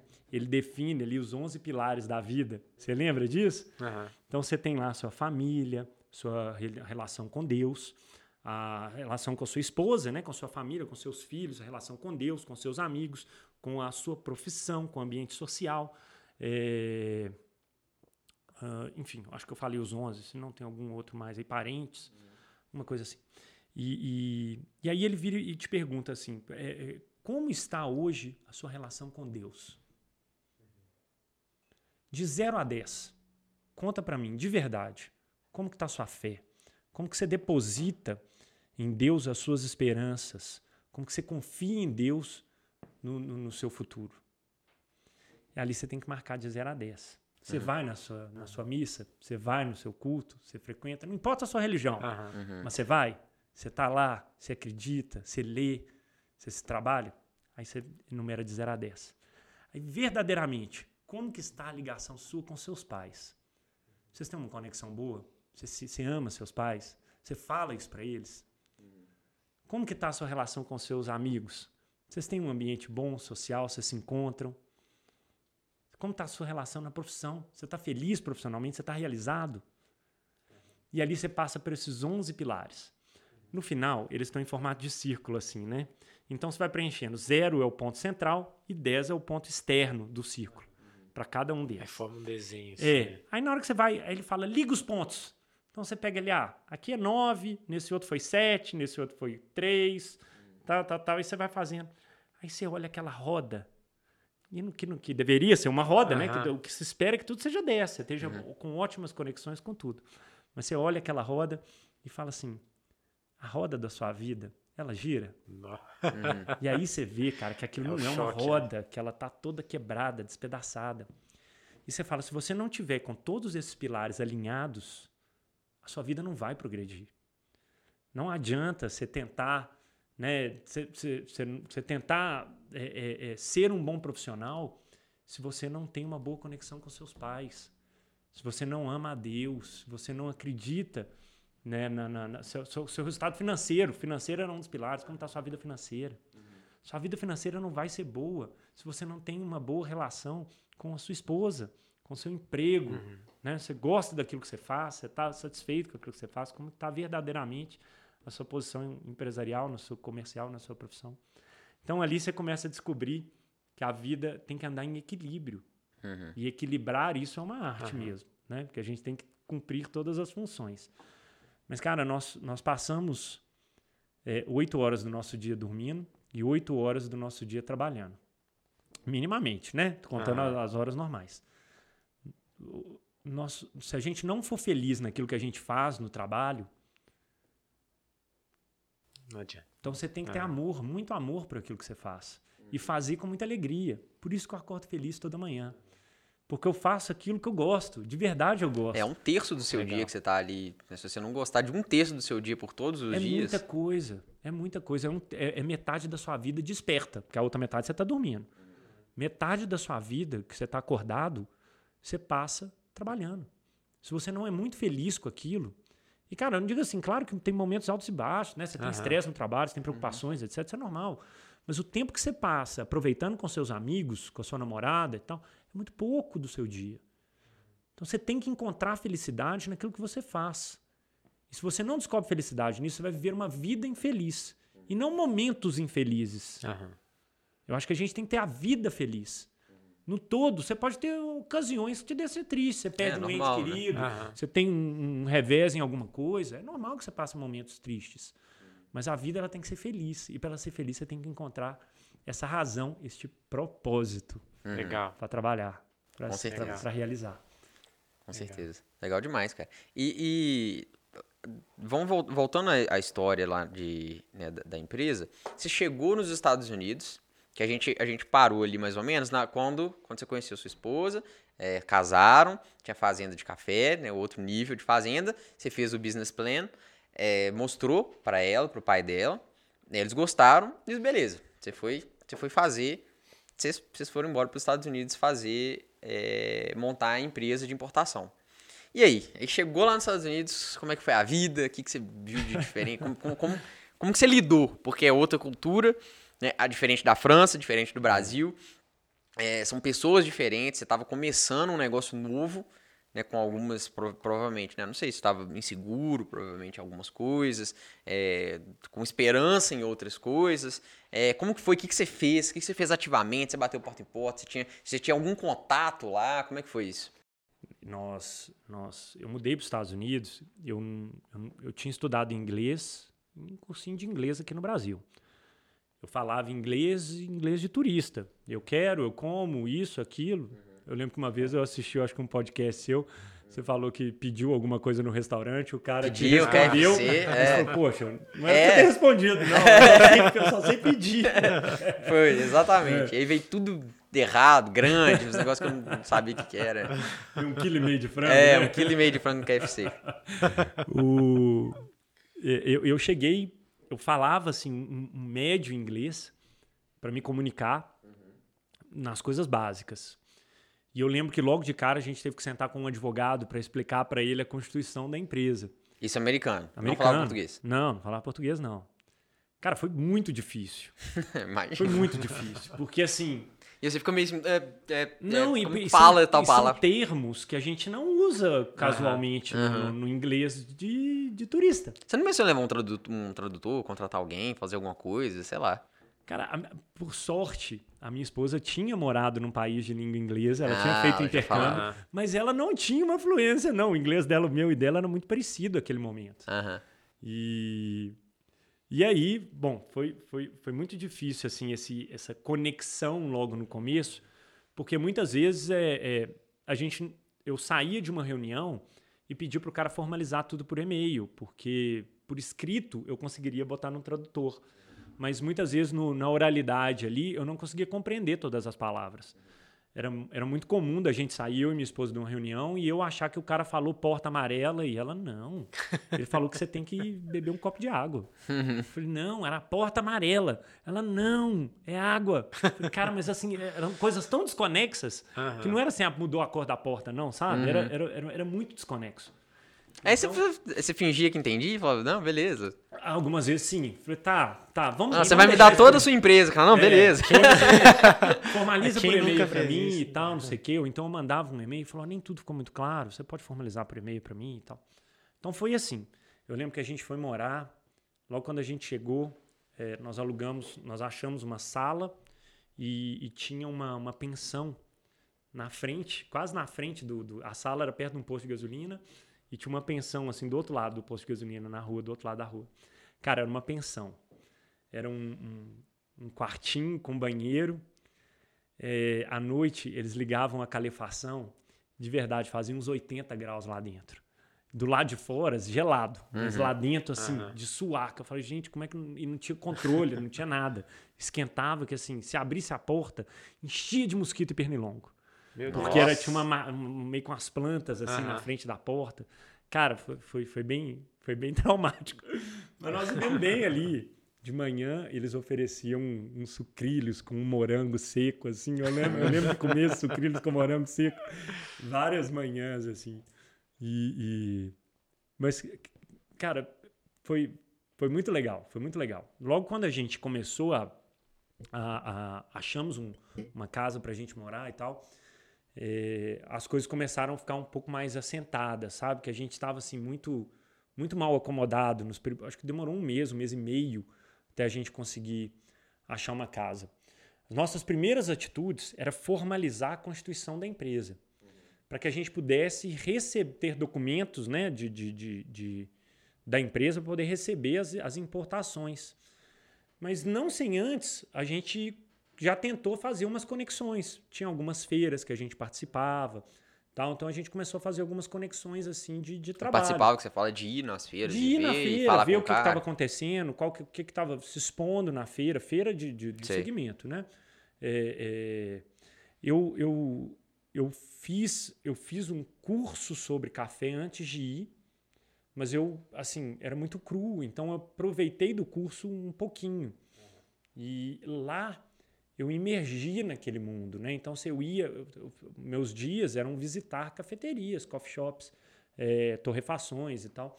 Então, assim, eu fui começando a entender o linguajar, o que, que a pessoa procurava, como que falava, como que apresentava, tal. E aí, o que, que era a demanda dela, porque eu não tinha nada para vender, eu tinha estado produzindo documentos. Uhum. Eu só queria ir lá entender o que, que ela estava fazendo. Uhum.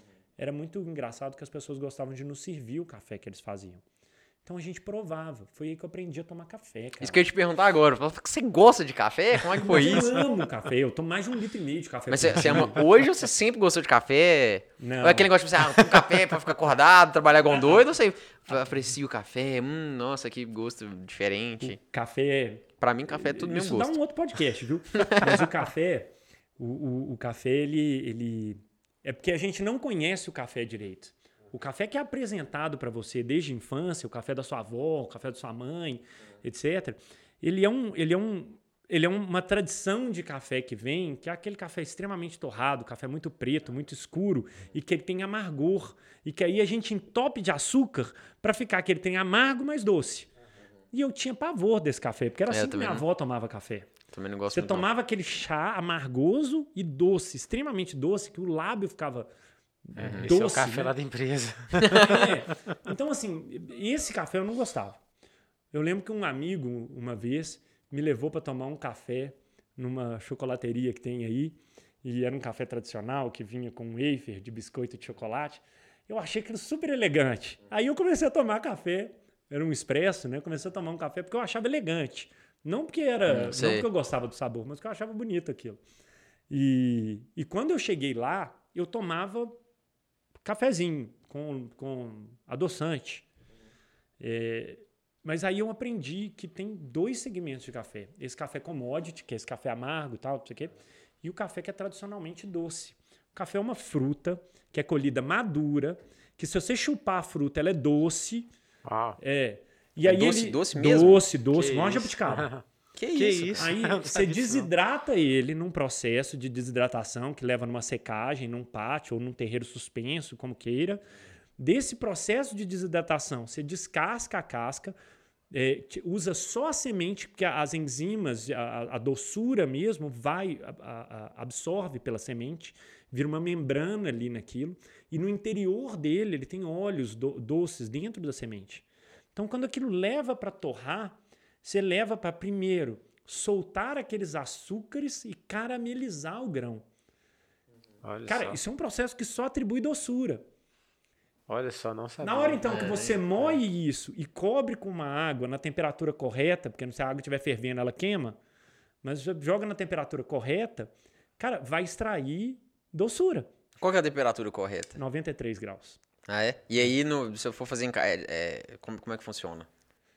Você vai colocar 10 gramas para cada 100 ml de água.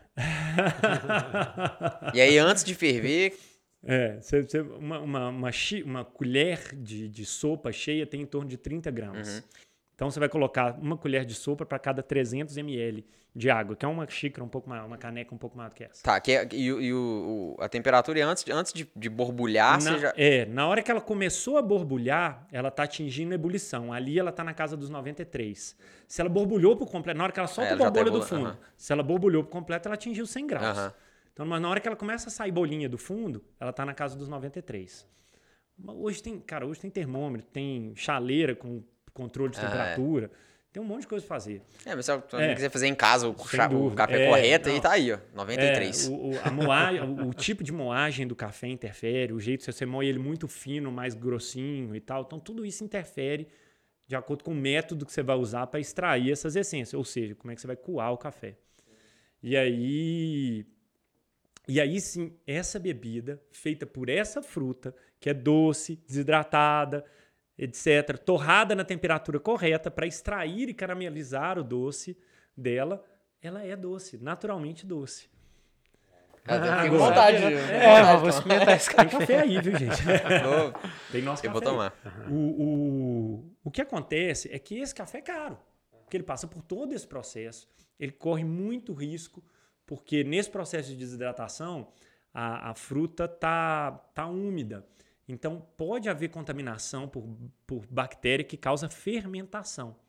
E se fermenta, ou se ele contamina no sentido de, de gerar ah. um, um, um, um mofo, alguma coisa do tipo, aí ele tem um amargo que vocês estão acostumados. Nossa. Por que, que a gente está acostumado a tomar café ruim? Porque sempre a exportação foi um bom negócio. Então, os melhores cafés vão para fora, não ficam aqui no Brasil. Então, nós sempre, a tradição do Brasil sempre foi exportar os melhores cafés. Desde sempre, desde 1950, quando começou a produzir aqui em larga escala. Então, a gente exporta todos os bons cafés, vão para fora, vão para a Alemanha, vão para os Estados Unidos, vão para a Europa, para todos os lugares. E o que ficou aqui foi o restolho. E o que que é o restolho? É o café que não é colhido no ponto, que ele é verde, que ele é colhido mofado no pé, que ele é colhido com bactéria, contaminação de bactéria, que dá broca, que chama, que é uma, uma- um um bichinho que come o café e aí ele causa oxidação do fruto dentro. É, as pessoas ainda incrementam a bebida com milho, com palha, com casca, com folha. Que e isso, isso? tudo é levado à torra. Então, quando você torra, para esconder esse defeito, você tem que se torrar com muita temperatura e tempo. Então, você toma aquele café preto. Aquele café preto, ele está. Queimado. queimado para escarbonizado para esconder os defeitos. Então, ele só Nossa. tem amargor e não tem café. Nossa. Agora, Que isso, interessante demais. Todas as pesquisas falam né, que café faz bem para a saúde. Qual café? Depende. A Anvisa autoriza você encontrar um pedaço de animal dentro do café. É Mentira. autorizado pela Anvisa. Não pode ser um animal inteiro, não. Mas um pedaço de animal dentro do saquinho de café. Que isso? Se ela autoriza isso, ela imagina, você imagina, você imagina que tipos de café que a gente tem aí nas prateleiras do supermercado. É, já tô começando Então, a quando ficar você mais compra um seleto agora. café de, É. de R$ 9,90 lá na prateleira, se, se você abrir e tiver, você não pode acionar ninguém, porque a, a- a Anvisa autorizou. Nossa. Vai, tira o pedacinho, É. joga e É, manda bala. só um pedaço. Se tiver o bicho inteiro, aí tá errado, tá? Se tiver uma barata inteira lá dentro, não tem jeito. Se Se tiver- tiver só a perninha dela, Se tiver você só as asinhas, sem tiver cabeça, só- tá de boa. Nossa. Beleza. Então, hoje, a linha de cafés especiais vem para mudar esse conceito. E esse conceito que a minha família adotou também, né? É, eles resolveram mudar o paradigma do café nacional. Então, em 2018, é, esse café que era 100% exportado passou a ficar no mercado interno. Então, ela- eles destinaram uma parte do- do- do- da produção para criar uma linha de cafés especiais para consumidores exigentes no Brasil, que, tem, que querem experimentar. Por que, que o pessoal vai lá para os Estados Unidos e fala, não, o café daqui é muito mais gostoso do que lá do Brasil? E olha que acaba indo nas lojas mais Não é barato, Aham. mas. comerciais, eu diria, ao invés de nas boutiques, né? Você acaba visitando as grandes grifes de café lá fora, ao invés de ir numa boutique. Porque a boutique, cara, é um- uma xícara de café custa quase 16 dólares. Nossa. Mas é, Que é- é um café que você mais não que acredita que refeição aquilo é do café. Você não acredita que aquilo é um café. Né? Você vai tomar, assim, eu até salivo. Você toma e você fala assim, não, não é possível. Isso é café de verdade? Parece um chá, ou parece... É tudo de um café, mas muito melhor, né? Então você começa a sentir... Porque ele tem esse processo de desidratação, né? Você começa a sentir fragrâncias de caramelado, chocolatado, flores, frutas. Então tem damasco, tem frutas vermelhas. Cara, tem, tem um monte de sabores, nozes, avelã. Legal. Tudo isso são características de uma bebida de café que é possível encontrar. E sem pedaço de animal. E sem, Sem de animal. animal. Porque aí na Importante. linha especial... Sem a proteínazinha que, que a é, gente na tem. linha especial já é diferente. O café, para ser considerado especial, ele não pode ter defeito. E uma Mas- folha, um, um pedacinho de pau, uma pedrinha é defeito. Mas tem alguma Que agência um regulatória disso? Tipo assim, ó, não, seu café não pode ser considerado especial porque tem X coisas. Hum, Não, não tem É, uma mas agência uma que regula isso, né? mas é, uma- é um standard de qualidade, Entendi. é isso mesmo. É um Entendi. selo de qualidade que você, que usa quando você está nesse acima desse, desse padrão. Entendi. E lá vocês chegaram lá então com esse café e foram vender de porta em porta. Bateu lá. Foi. ou Aí- pra, aí pra fui- empresa em empresa. É, foi para empresa, né? Eu não vendi, eu não, a gente não vende para consumidor final. Era só para empresa, porque a gente leva o grão cru, né? Ah, tá. Aí, aí foi isso, cara. Eu comecei assim, visitando os pequenos, entendendo o que, que era o consumo, ouvindo mais do que falando, para ver o que, que eles estavam demandando, para na hora que chegasse o meu produto eu virar e falar assim: eu tenho exatamente o que você quer. Lembra aquilo que você falou? Então, chegou. Entendi. Sabe? Então aí eu fui construindo alguns formatos de apresentar que ao longo do tempo a gente foi amadurecendo. Né? Criar coleções, ou, ou, na verdade a gente chama de coleção, mas são é, é, é, é, diferentes tipos de, de, grade. Como é que fala em português? É, De notas, de faixas? é, é que de, de- classificações. de classificações. assim. Ele tem diversos tipos de Aham. classificações de acordo com a qualidade dele, ou com os padrões dele. Ele tem diferentes tipos de padrões. Então a gente criou nomes de coleções diferentes. Uns são mais frutados, outros são mais açucarados, outros são mais é, mel, o outro é mais isso. Então a gente criou algumas distinções assim para encaixar com vários clientes. E eu ia, eu saía de casa normalmente às 7 horas da manhã. Eu morei na, na Califórnia, né, perto da uma cidade ao lado de São Francisco, e ali as distâncias são muito longas, os trânsitos é muito longo. Então a gente visitava porta em porta, ca- caf- cafeteria em cafeteria. Minha esposa ia para um lado, eu ia para o outro muitas vezes. Então a gente ia, passava, conversava, tomava um café. Cara, tinha dia de eu tomar assim 35 cafezinhos e tal com os caras. Não ficava louco na É, noite. ficava louco, ficava louco mesmo, de verdade. Eu chegava, trabalhava até 11 horas, meia-noite, meia-noite e meia, uma hora da manhã para conseguir dormir. E, e ia um a um visitando, conversando e tal. O cara, várias vezes, não, já tem um bom fornecedor, tudo bem. Dava uma, duas semanas, eu voltava lá de novo, voltava lá de novo. Eu sempre acreditei que uma das coisas que gera venda é relacionamento. Sim. Então eu ia com, com o cara muitas vezes para desenvolver um relacionamento e não para empurrar ele para comprar alguma coisa, sabe? Primeiro que eu não precisava empurrar, eu estava vendendo algo que para ele era bom. Ele ia fazer melhores negócios usando, eu confiava no produto, eu sabia que o nosso produto era diferenciado.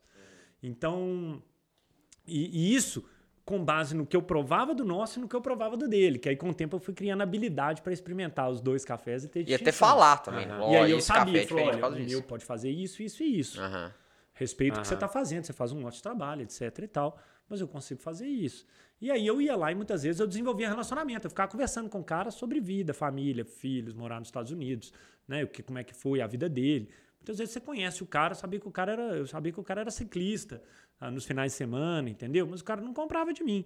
Mas eu ia lá assim mesmo, e ouvia dele, ouvia as reclamações do Isso é muito importante para vender, né, cara? Você saber, você ter consciência da qualidade do seu próprio produto ou serviço, né? Independente de que área, por exemplo, na, sei lá, né, na Fiscale, por exemplo, você tem consciência que o produto é bom, no café você tem consciência que o seu produto é bom, porque eu acho que quando você vende um produto que você sabe que ele não é bom, que, ou então que ele não tem uma vantagem competitiva interessante, querendo ou não, você vende você mesmo, acho que você não sei, você não tem aquela coisa de vender, você sabendo, você não tem a postura que você tem, você não tem a confiança que você tem na hora de, na hora de fazer a venda, né? Na hora de negociar com, com, com alguém. Então, Mesmo sendo que- subconsciente. Falando, falando para os nossos ouvintes aí, eu acho que todo produto tem um mercado. Aquele que está nos ouvindo aí está pensando assim, ah, mas o meu produto não é o melhor do mercado, né? Mas, cara, todo produto tem um mercado. É, ele vai ter um Você tem posicionamento diferente. Você tem que é, descobrir exatamente. aonde que está o, o ponto do seu mercado e vender ele para aquele tipo de público. Você pode ter um produto reutilizável ou então descartável, mas que ele tem um mercado para aquele consumidor que vai comprar para descartar. E aí você vai ter que ter uma abordagem para aquele tipo de consumidor. Então, assim, você tem que saber utilizar das, da- do- do- das vantagens ao seu favor. Eu, tenho, eu tinha um produto que eu ia ganhar na qualidade. Hoje eu tenho um produto que eu venço pela legalidade aqui dentro da Fiscal. Eu sei que nós fazemos um trabalho com, dentro da- do mais alto critério legal e, e- e- e seguro para os nossos clientes. Lá eu tinha um produto que eu podia botar o preço um pouco mais alto, porque ele ia vender porque ele tinha uma qualidade extremamente superior. Justamente porque o cara não tinha pau, pedra, não sei o quê. Né? Não, não era o caso, mas assim, um exemplo. Né? E sei. aí eu conseguia ter uma posi- um posicionamento perante aquele os clientes nessa, nesse, nesse tipo de, de- de mercado. Então acho que vale, vale a gente entender onde é que está o mercado do seu produto e como é que você vai se posicionar diante a isso para ressaltar aquela qualidade para que ele atinja a venda. E a gente sempre fala de propósito, né? Vocês também, né? Aham. Qual que era o propósito? Eu, durante um tempo no, no escritório, eu tinha um propósito de empregar pessoas. Eu sempre achei que uma das vantagens nossas era assim, criar um grande time e conseguir ter várias. é, é, assim, absorver várias famílias, várias, né, cuidar legal. de várias pessoas, né? Nesse formato. Lá, eu, eu acho que a- as pessoas falam que eu tenho um propósito pessoal, né? Eu acho que eu não sei se é um propósito pessoal. O meu propósito ele vai, ele é mutante de acordo com aquilo que eu estou fazendo. E dentro do, do, do, do café, o meu propósito era levar a imagem do Brasil. Eu queria desconstruir aquela fama aham. que brasileiro é caloteiro, que brasileiro vende gato por lebre, que não sei o quê. Eu queria levar um posicionamento diferente do Legal. Brasil. Levar qualidade, levar uma boa imagem do Brasil lá para fora. E esse foi o Legal meu demais. propósito. Eu, eu construí a imagem do negócio baseado nos valores meus e da minha família, de seriedade, de ética, de comprometimento, né? Então, assim, sem eu, eu nunca prometi algo que a gente não entregasse. Legal. E esse era uma prática do mercado até então. No mercado de café é muito comum a pessoa te prometer, olha, eu vou te entregar aquele cafezão. E na hora que chega, vem com um pauzinho, uma pedrinha, Uhum. fomenta com um pouquinho de milho para ajudar a entregar, sabe? Então, acho que mudar esse paradigma era algo que eu queria fazer, sabe? Cons- Reconstruir a imagem do Brasil lá fora nisso. Porque eu ouvia de muita gente falando, ah, eu já comprei no passado do Brasil, mas promete uma coisa e entrega outra. Nó, Isso até dificulta as É, suas vendas, né? dificulta, porque você tem, na verdade, o que você tem é uma fama ruim do mercado. Aí você tem que superar essa.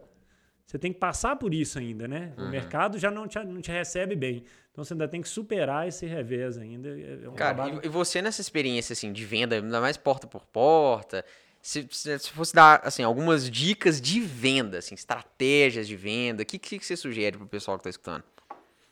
Se eu fosse vender, se eu fosse vender um café, falou, Ronaldo, me ajuda aqui, cara, tô precisando de vender um, um negócio Cara, com uma xícara, essa saiba- xícara é, aqui. Eu acho que saiba falar do, do, do, do seu negócio rapidamente. Em poucas né? palavras, tenha seu pitch de apresentação do que, que é isso que você está vendendo, produto ou serviço. Né? Isso use chaves de ativação. O que, que são chaves de ativação? É palavras-chave que você vai colocar durante o seu pitch e que vão atrair a atenção do seu comprador. O, o- Muitas vezes você está lá na porta vendendo para um cara e ele está no celular, ele está fazendo alguma atividade, ele não, não faz Não tá mais um prestando vendedor aqui, aham. mais um vendedor aqui. Mas na hora que você passa por algumas palavras que despertam o interesse dele, então na hora de você construir o seu pitch, a primeira coisa que você tem que preocupar não é falar de você, do seu negócio, da sua empresa, mas das preocupações do seu que cliente. te desperta O aí. que que ele precisa para fazer do negócio dele um negócio melhor? Então construa o seu pitch de apresentação com base no negócio dele. Como que o seu negócio vai ficar melhor a partir de algo que você está oferecendo. Durante o meu pitch, lá, eu tinha sete pontos de, de ativação. Sete. Eu era, um, era um pitch de três, quatro, cinco minutos no máximo, dependendo do tempo que eu tinha, muitas vezes. Muitas vezes a pessoa não te dá tempo. Ah, fala aí o que, que você veio. Então, prá.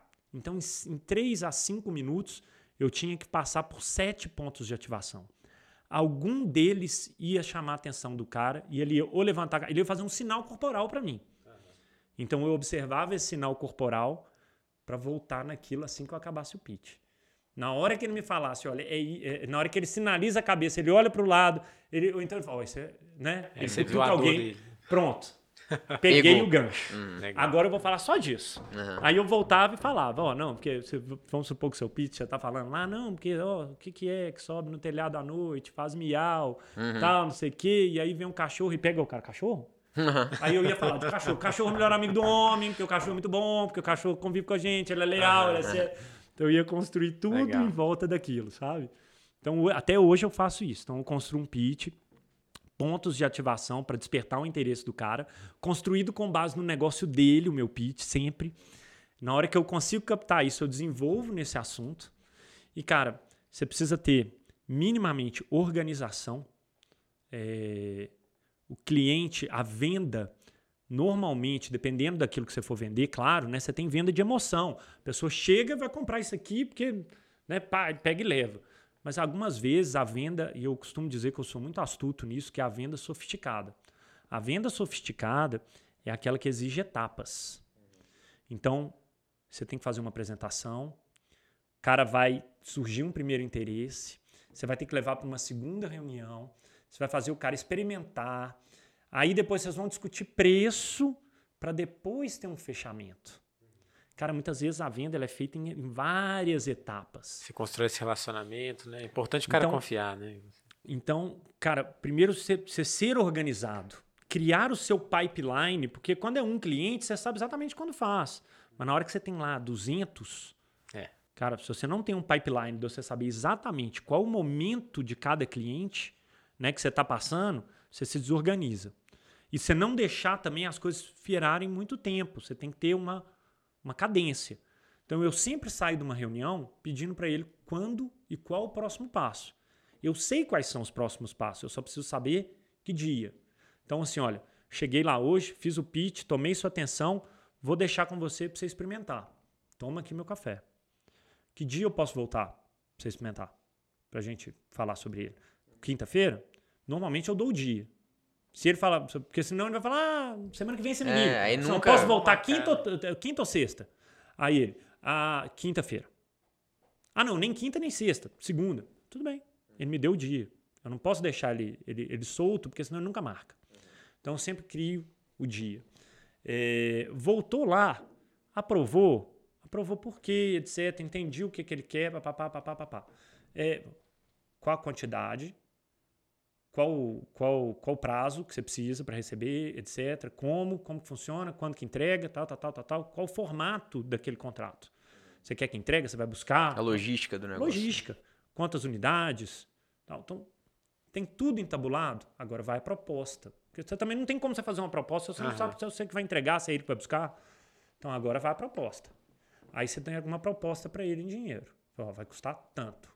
E, cara, você tem que falar tanto e olhar pro cara e esperar ele falar. Uhum. Eu olho pro cara assim profundamente. Porque tem gente, tem gente, tem que medo, fala o né? preço e fala assim: pode ser três, mas. A gente pode conversar. Aí, bicho, você perdeu. O cara monta em cima do Aí você perdeu. Também, né? Então você tem que é. falar e olhar para ele, é três. e aguarda, cara. E aguarda, que o cara ele vai ter que posicionar. É. E se ele posicionar e falar assim, tá bom, aí você fala assim, fechado, te mando o contrato daqui a pouco. Entendeu? Acabou. Agora, ele pode falar assim também, tá caro.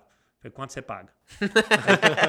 não, vale 2,80. Foi fechado também, porque eu tenho, tô sempre com uma margem, né? Eu sei qual uhum. era a minha margem ali, uhum. fechado. Então, então tem sempre. Tem sempre... É, não dá muito espaço para o cara pensar também, né? Não, e você tem que falar e, ser, e olhar e ser duro. Uhum. Não, é três. Acabou. Não, né? Eu acho que postura fala muito, sabe? O seu corpo fala. Se você titubia ali na hora, o cara, o cara tá vendo que você não tá seguro e ele vai te enrolar, ele vai deixar para depois, eu vou pensar, tal. E, e, e, se ele fala não? Ah, se ele fala não, é aí que ele entrou na negociação. É aí que é a melhor parte do jogo. Porque ele tem que ter, uma, ele tem que ter um, um, um porquê do não. O não é por quê? É para a forma de entrega? É para o prazo? É para o preço? É, é para o é pro produto? Vamos entender ah. o que, que é o não. Então você vai sanar as objeções dele, né? Olha, objeção não, é porque eu, nesse preço eu, eu, eu quero receber aqui. Se fosse para ir buscar lá, aí não. Aí nesse preço eu quero receber aqui. Então tá. Então você quer que inclua o frete, frete nesse preço. Tá. Se eu incluir o frete. Qual que é a outra objeção? A outra objeção é, é, é, é a qualidade. Aquele primeiro que você tinha me dado é o que eu gostei mais, e não o segundo. Então, isso, né? Aí você vai juntando todas as uhum. objeções. Só no final você fala para ele: se eu sanar todos esses negócios, nós temos um acordo? Aí o cara não, tem. Aí ele vai falar: tá, não, é assim nós temos. Pronto, você fez a venda. Legal, velho. Então, assim, e aqui, aqui no, no, no, no, escritório eu que faço essa parte comercial, né? Uhum. Então, as reuniões são sempre comigo também, com o cliente.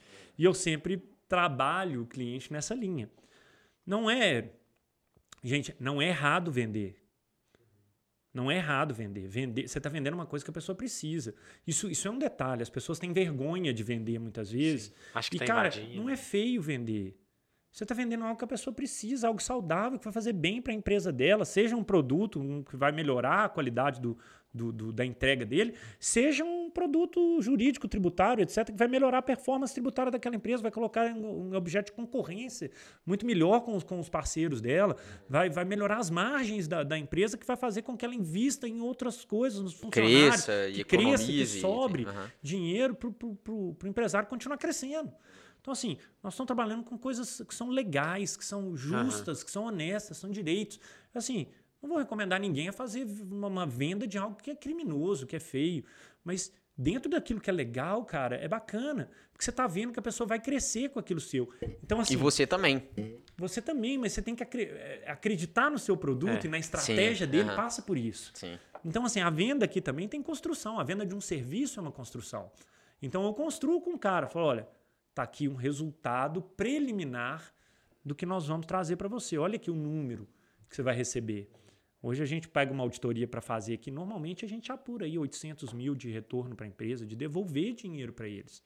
Olha, tá aqui, ó, vou te devolver. E a venda em etapas. Primeiro eu faço um, um pitch de apresentação, eu lanço três palavras-chave que despertam o interesse dele, né? Depois eu jogo é, dentro dessas palavras aonde que ele vai conseguir ter isso de acordo com o que ele me deu de feedback. Falou, olha, essas e essas coisas aqui eu consigo fazer para você em 30 dias, para você ter dinheiro no seu caixa. Aí o cara, agora eu preciso de uns documentos para eu poder te dar um, um, um parecer. Aí, com 30 dias, eu apresento para ele, ó, tá aqui uns números, ó, você tem aqui 800 mil recuperados.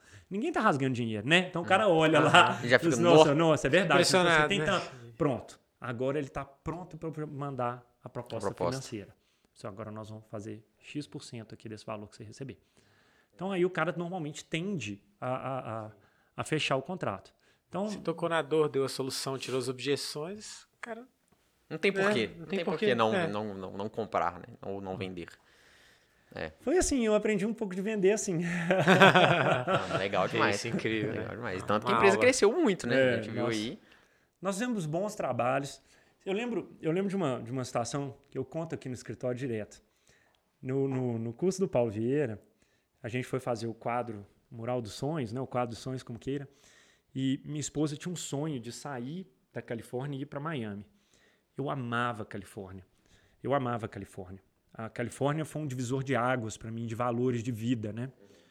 O, o- Califórnia, talvez como país, se fosse um país isolado, né? Ela era a quarta economia do mundo. Estou falando, acho que é isso mesmo, não é isso? É bem provável. É, acho que a quarta É, economia do mundo, se ela como Califórnia um é- país por si só. Aham. Se não for quarta, é alguma coisa assim. Por aí.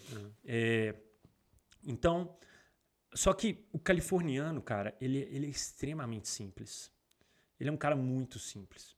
Então, você mora de um lado de um cara, que era assim, eu morava do lado de um cara, bicho, milionário.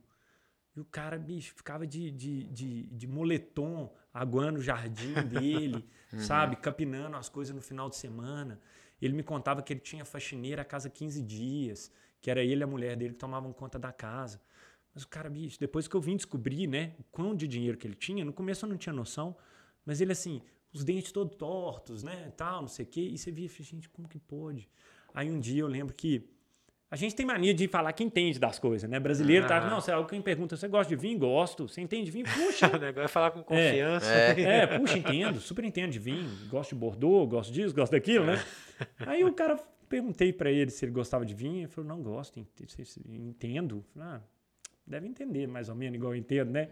Cara, eu comprei uma garrafa pra dar de presente pra ele um dia, por alguma situação, ele me convidou pra ir pra casa dele lá. Aí eu levei dei uma garrafa no supermercado. Comprei assim, ele olhou assim, "Cê, essa daqui eu vou ter que guardar por uns três anos. Cara, meu coração partiu, porque eu puxei. Aí ele abriu, cara, um porão na casa dele. Ele tinha uma adega, assim, de 50 metros quadrados, com mais de 3 mil rótulos de vinho. Eu falei, cara, Vergonha, né? que vergonha. Aí o- o- tinha um cara que morava na esquina, assim. É, é porque as pessoas puxam um assunto com a gente e a gente é inocente e responde: Você gosta de ler? Você adora ler. Quantos livros você leu? Três? É, tipo assim, né? Foi, foi quase, foi, foi muito parecido com isso. Aí o cara falou assim: Não, você gosta de ler? Eu falei: Gosto. Ah, tá. É, é, o que, que você tá lendo? Ah, Sei lá o que, que eu tava lendo. Falei algum livro que eu tava lendo lá e tal. E devia ser algum livro que eu tava parado, que eu tava lendo assim, extremamente devagar, É, né? Dois anos que eu tô É, lendo esse. Tipo, tipo, devia ter uns seis meses que eu tava lendo o mesmo livro, sabe? Que eu já tinha ido e voltado para um outro e depois não tava terminando. E aí ele, ele. Eu perguntei, você, você gosta de ler? Ele falou assim, gosto. Ah, o que, que você tá lendo? De pai rico, pai pobre, né? Aí o cara falou um nome lá, que eu nem me lembro o que que era. Aí eu fui e perguntei pro um outro assim, falei assim, é, o que, que quer dizer? Assim, Ronaldo, esse cara, ele tem, ele é professor, ele tem uma biblioteca na casa dele, assim, que deve ter mais ou menos o tanto de vinho que eu tenho lá? Eu, gente, é- é- é, eles são muito simples, um estilo de vida muito simples. Nós somos Belo Horizontinos, né? E a gente está acostumado aqui a ver gente que não tem onde cair morto, mas está andando no carro importado, né? Ostenta sem ter. Ostenta sem ter. Lá o cara não tem, O cara tem muito, mas não ostenta. Ele vive uma vida simples. Cara, isso mudou muito a questão de valor para mim das coisas, sabe? Você muda o, o, Até o valor do dinheiro em si, o, né? O valor do dinheiro, aonde você põe o dinheiro, o que, que realmente é legal para você colocar sua vida aonde, sabe? Colocar o seu dinheiro aonde, investir aonde, né? Despender sua, suas energias para onde. Então, acho que que essa mudança foi muito generosa comigo, né? Eu acho que eu aprendi muito vivendo aqui em Belo Horizonte, acostumado com esses hábitos aqui, né?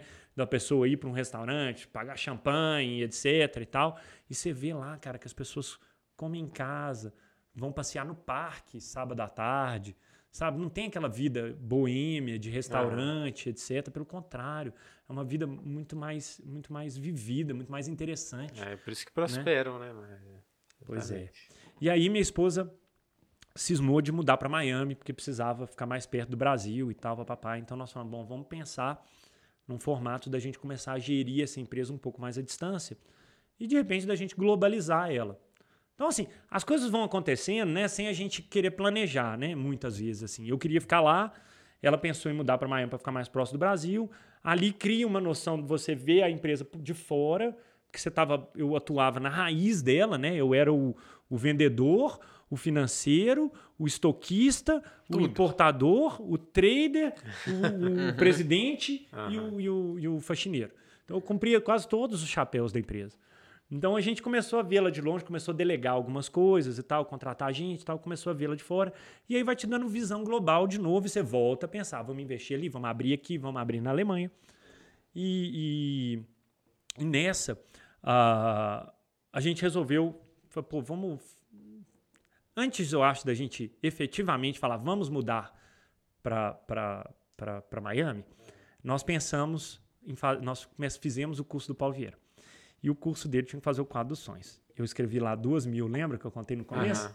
Duas mil. Mas outra coisa que eu, que eu fiz foi pegar um recorte que eu tinha visto de, uma, de um apartamento na praia. Era uma, uma, uma, uma, uma varanda de vidro com o mar assim na frente, sabe? Cara, eu, eu botei isso no quadro dos sonhos, botei lá o número de, de venda, dinheiros, etc e tal, tal, tal, tal, tal. Cara, em, isso foi em julho. Em dezembro daquele ano, nós fomos é, eh, para Miami dar uma olhada em imóvel. Novembro, talvez. Novembro, dezembro. Vamos dar uma olhada em imóvel. Ah, vamos ver se justifica e tal. Papapá. Então a gente passeou lá procurando imóvel. Arrumamos um corretor que nos mostrou. A gente tinha um budget, sabe? Tipo assim, a gente tinha lá, sei lá, eu lembro mais ou menos dos números. A gente ia pagar 2.400, no, no, no, queria pagar 2.400 ou 2.500 no aluguel. Cara, nós fomos daqui, fomos dali, fomos da lá, tal. E os apartamentos que a gente achava de 2.400 ou era longe da praia, ou era velho, mas perto da praia, e aí não tinha a pegada que a gente queria, sabe? São, são apartamentos velhos. Aí, mexe daqui, mexe dali, o cara falou: não, vou levar vocês num outro condomínio, vocês vão adorar. Cara, na hora que nós chegamos lá, a varanda era aquela varanda Uau. que eu tinha feito o desenho, que eu tinha colocado no, no, no mural. E eu falei assim, gente, olha esse apartamento. Quanto que é? Aí o cara, 3,700. Mentira, perdão, perdão, perdão. 5 mil. 5 mil. Era 5 mil reais. 5 mil dólares.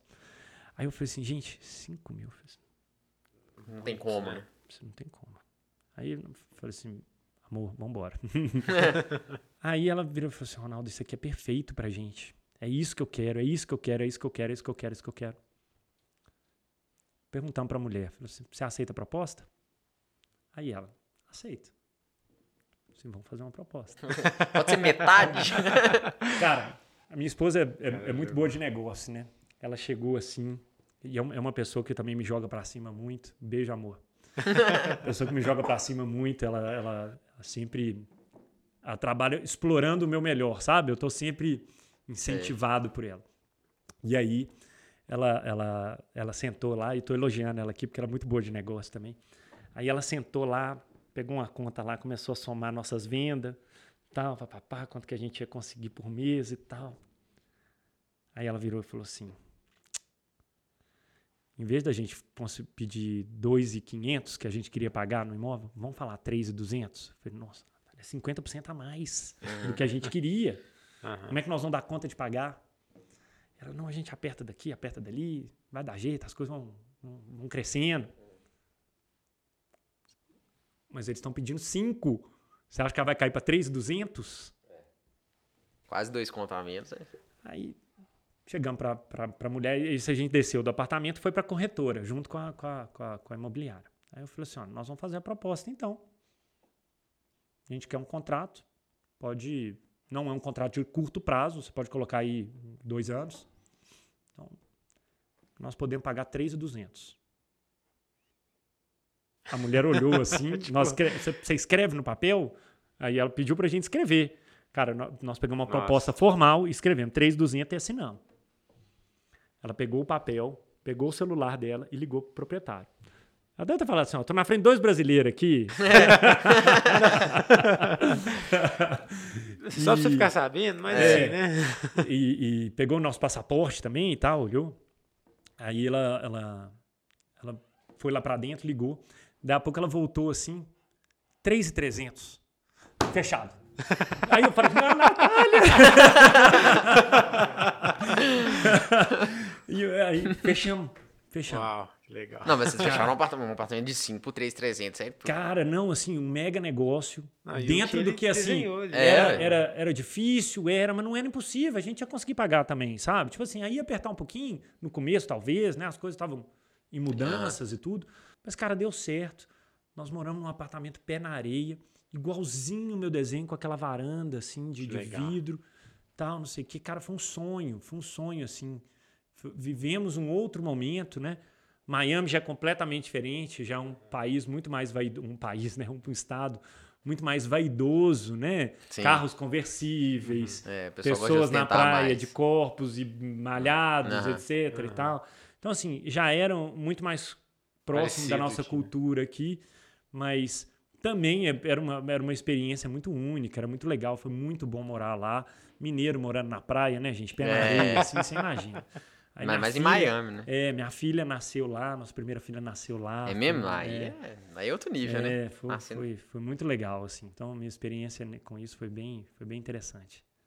Cara, legal demais. Você quer fazer um bate-bola com ele? É, podemos, a gente. Duas horas de, de vídeo já. Nossa senhora, gente. Como é que vocês estão papo... aí, minha Não, o papo que... foi ótimo, né? Foi uma, não, uma não, aula aqui, né? Várias, várias coisas, né? A gente costuma fazer um.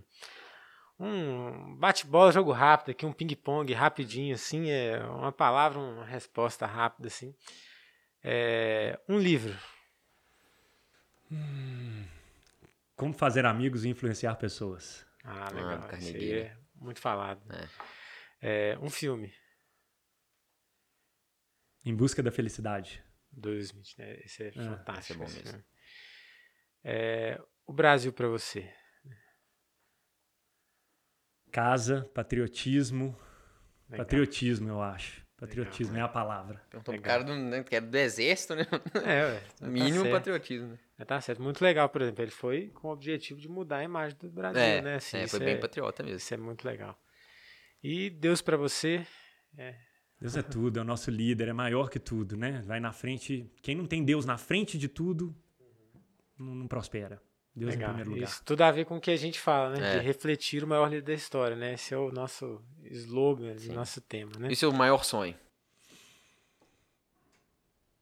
Cara, nossa senhora. Atualmente. essa, essa me pegou.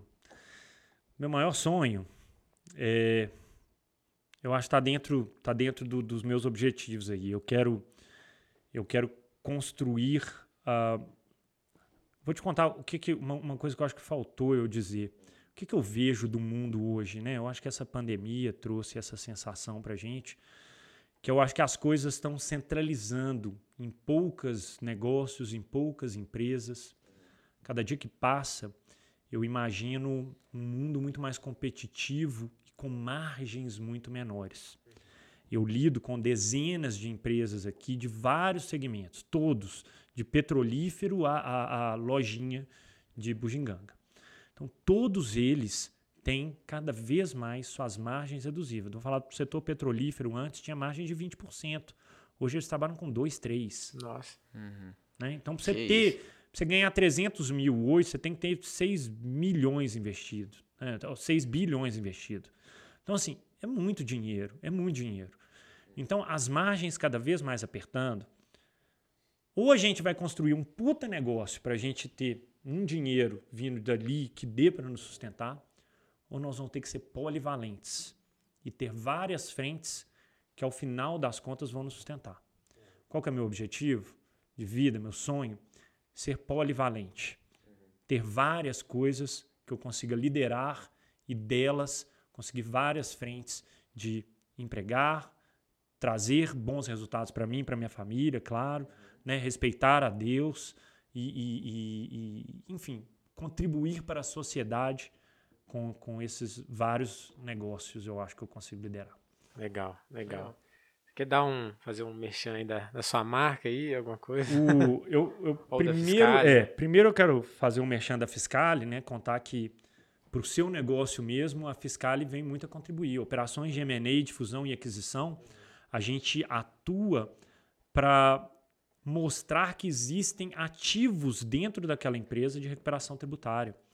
Ah, hoje o trabalho de recuperação tributária é extremamente divulgado nas mídias aí, mas pouco realizado por pelos empresários por receio de ter qualquer tipo de, de, de- Problema com a receita? com problema com a receita, com problema com o fisco. Mas na verdade isso é um medo totalmente descabido. A própria Receita cria caminhos nos seus portais para que você possa apropriar daqueles créditos que você mesmo gerou. Vou pegar um exemplo clássico aí. Ó. Salário maternidade deixou de ser verba passível de recolhimento do INSS. Por quê? Porque foi dado que ele é uma verba indenizatória. Ele tem um caráter de indenizar a funcionária em razão de um evento, que é a maternidade. Então ele não compõe a a vers- as verbas remuneratórias, as verbas salariais.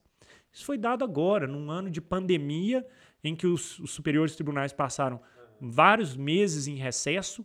Nós tivemos mais de 34 mudanças das formas de, de, de, de contribuição das empresas no país. Então, observar essas formas e identificar, por exemplo, neste, que foi uma decisão do ano passado, que você pode recuperar os últimos cinco anos de contribuição do INSS que você fez sobre salário e maternidade no próximo dia 20 do mês. É. Sabe? Isso é, isso é excelente para as empresas. Então, eu trago os últimos cinco anos de volta no dia 20 do mês seguinte, nesse, desse mês. Sabe? Então, assim, é- é- é- esse, esse é um, um- um trabalho que, que, bem explorado, bem feitinho, as empresas saem assim redondinhas com uma performance tributária que deixa elas competitivas no mercado e sobra fôlego para investir naquilo que realmente interessa. Sobre, sobre o café da minha família, né? Falar aqui do Café Campos Altos. O Café Campos Altos está já em distribuição aí nos melhores supermercados de Belo Horizonte, dentre eles Super Nosso, Sacolão Oba, redes de cafeteria.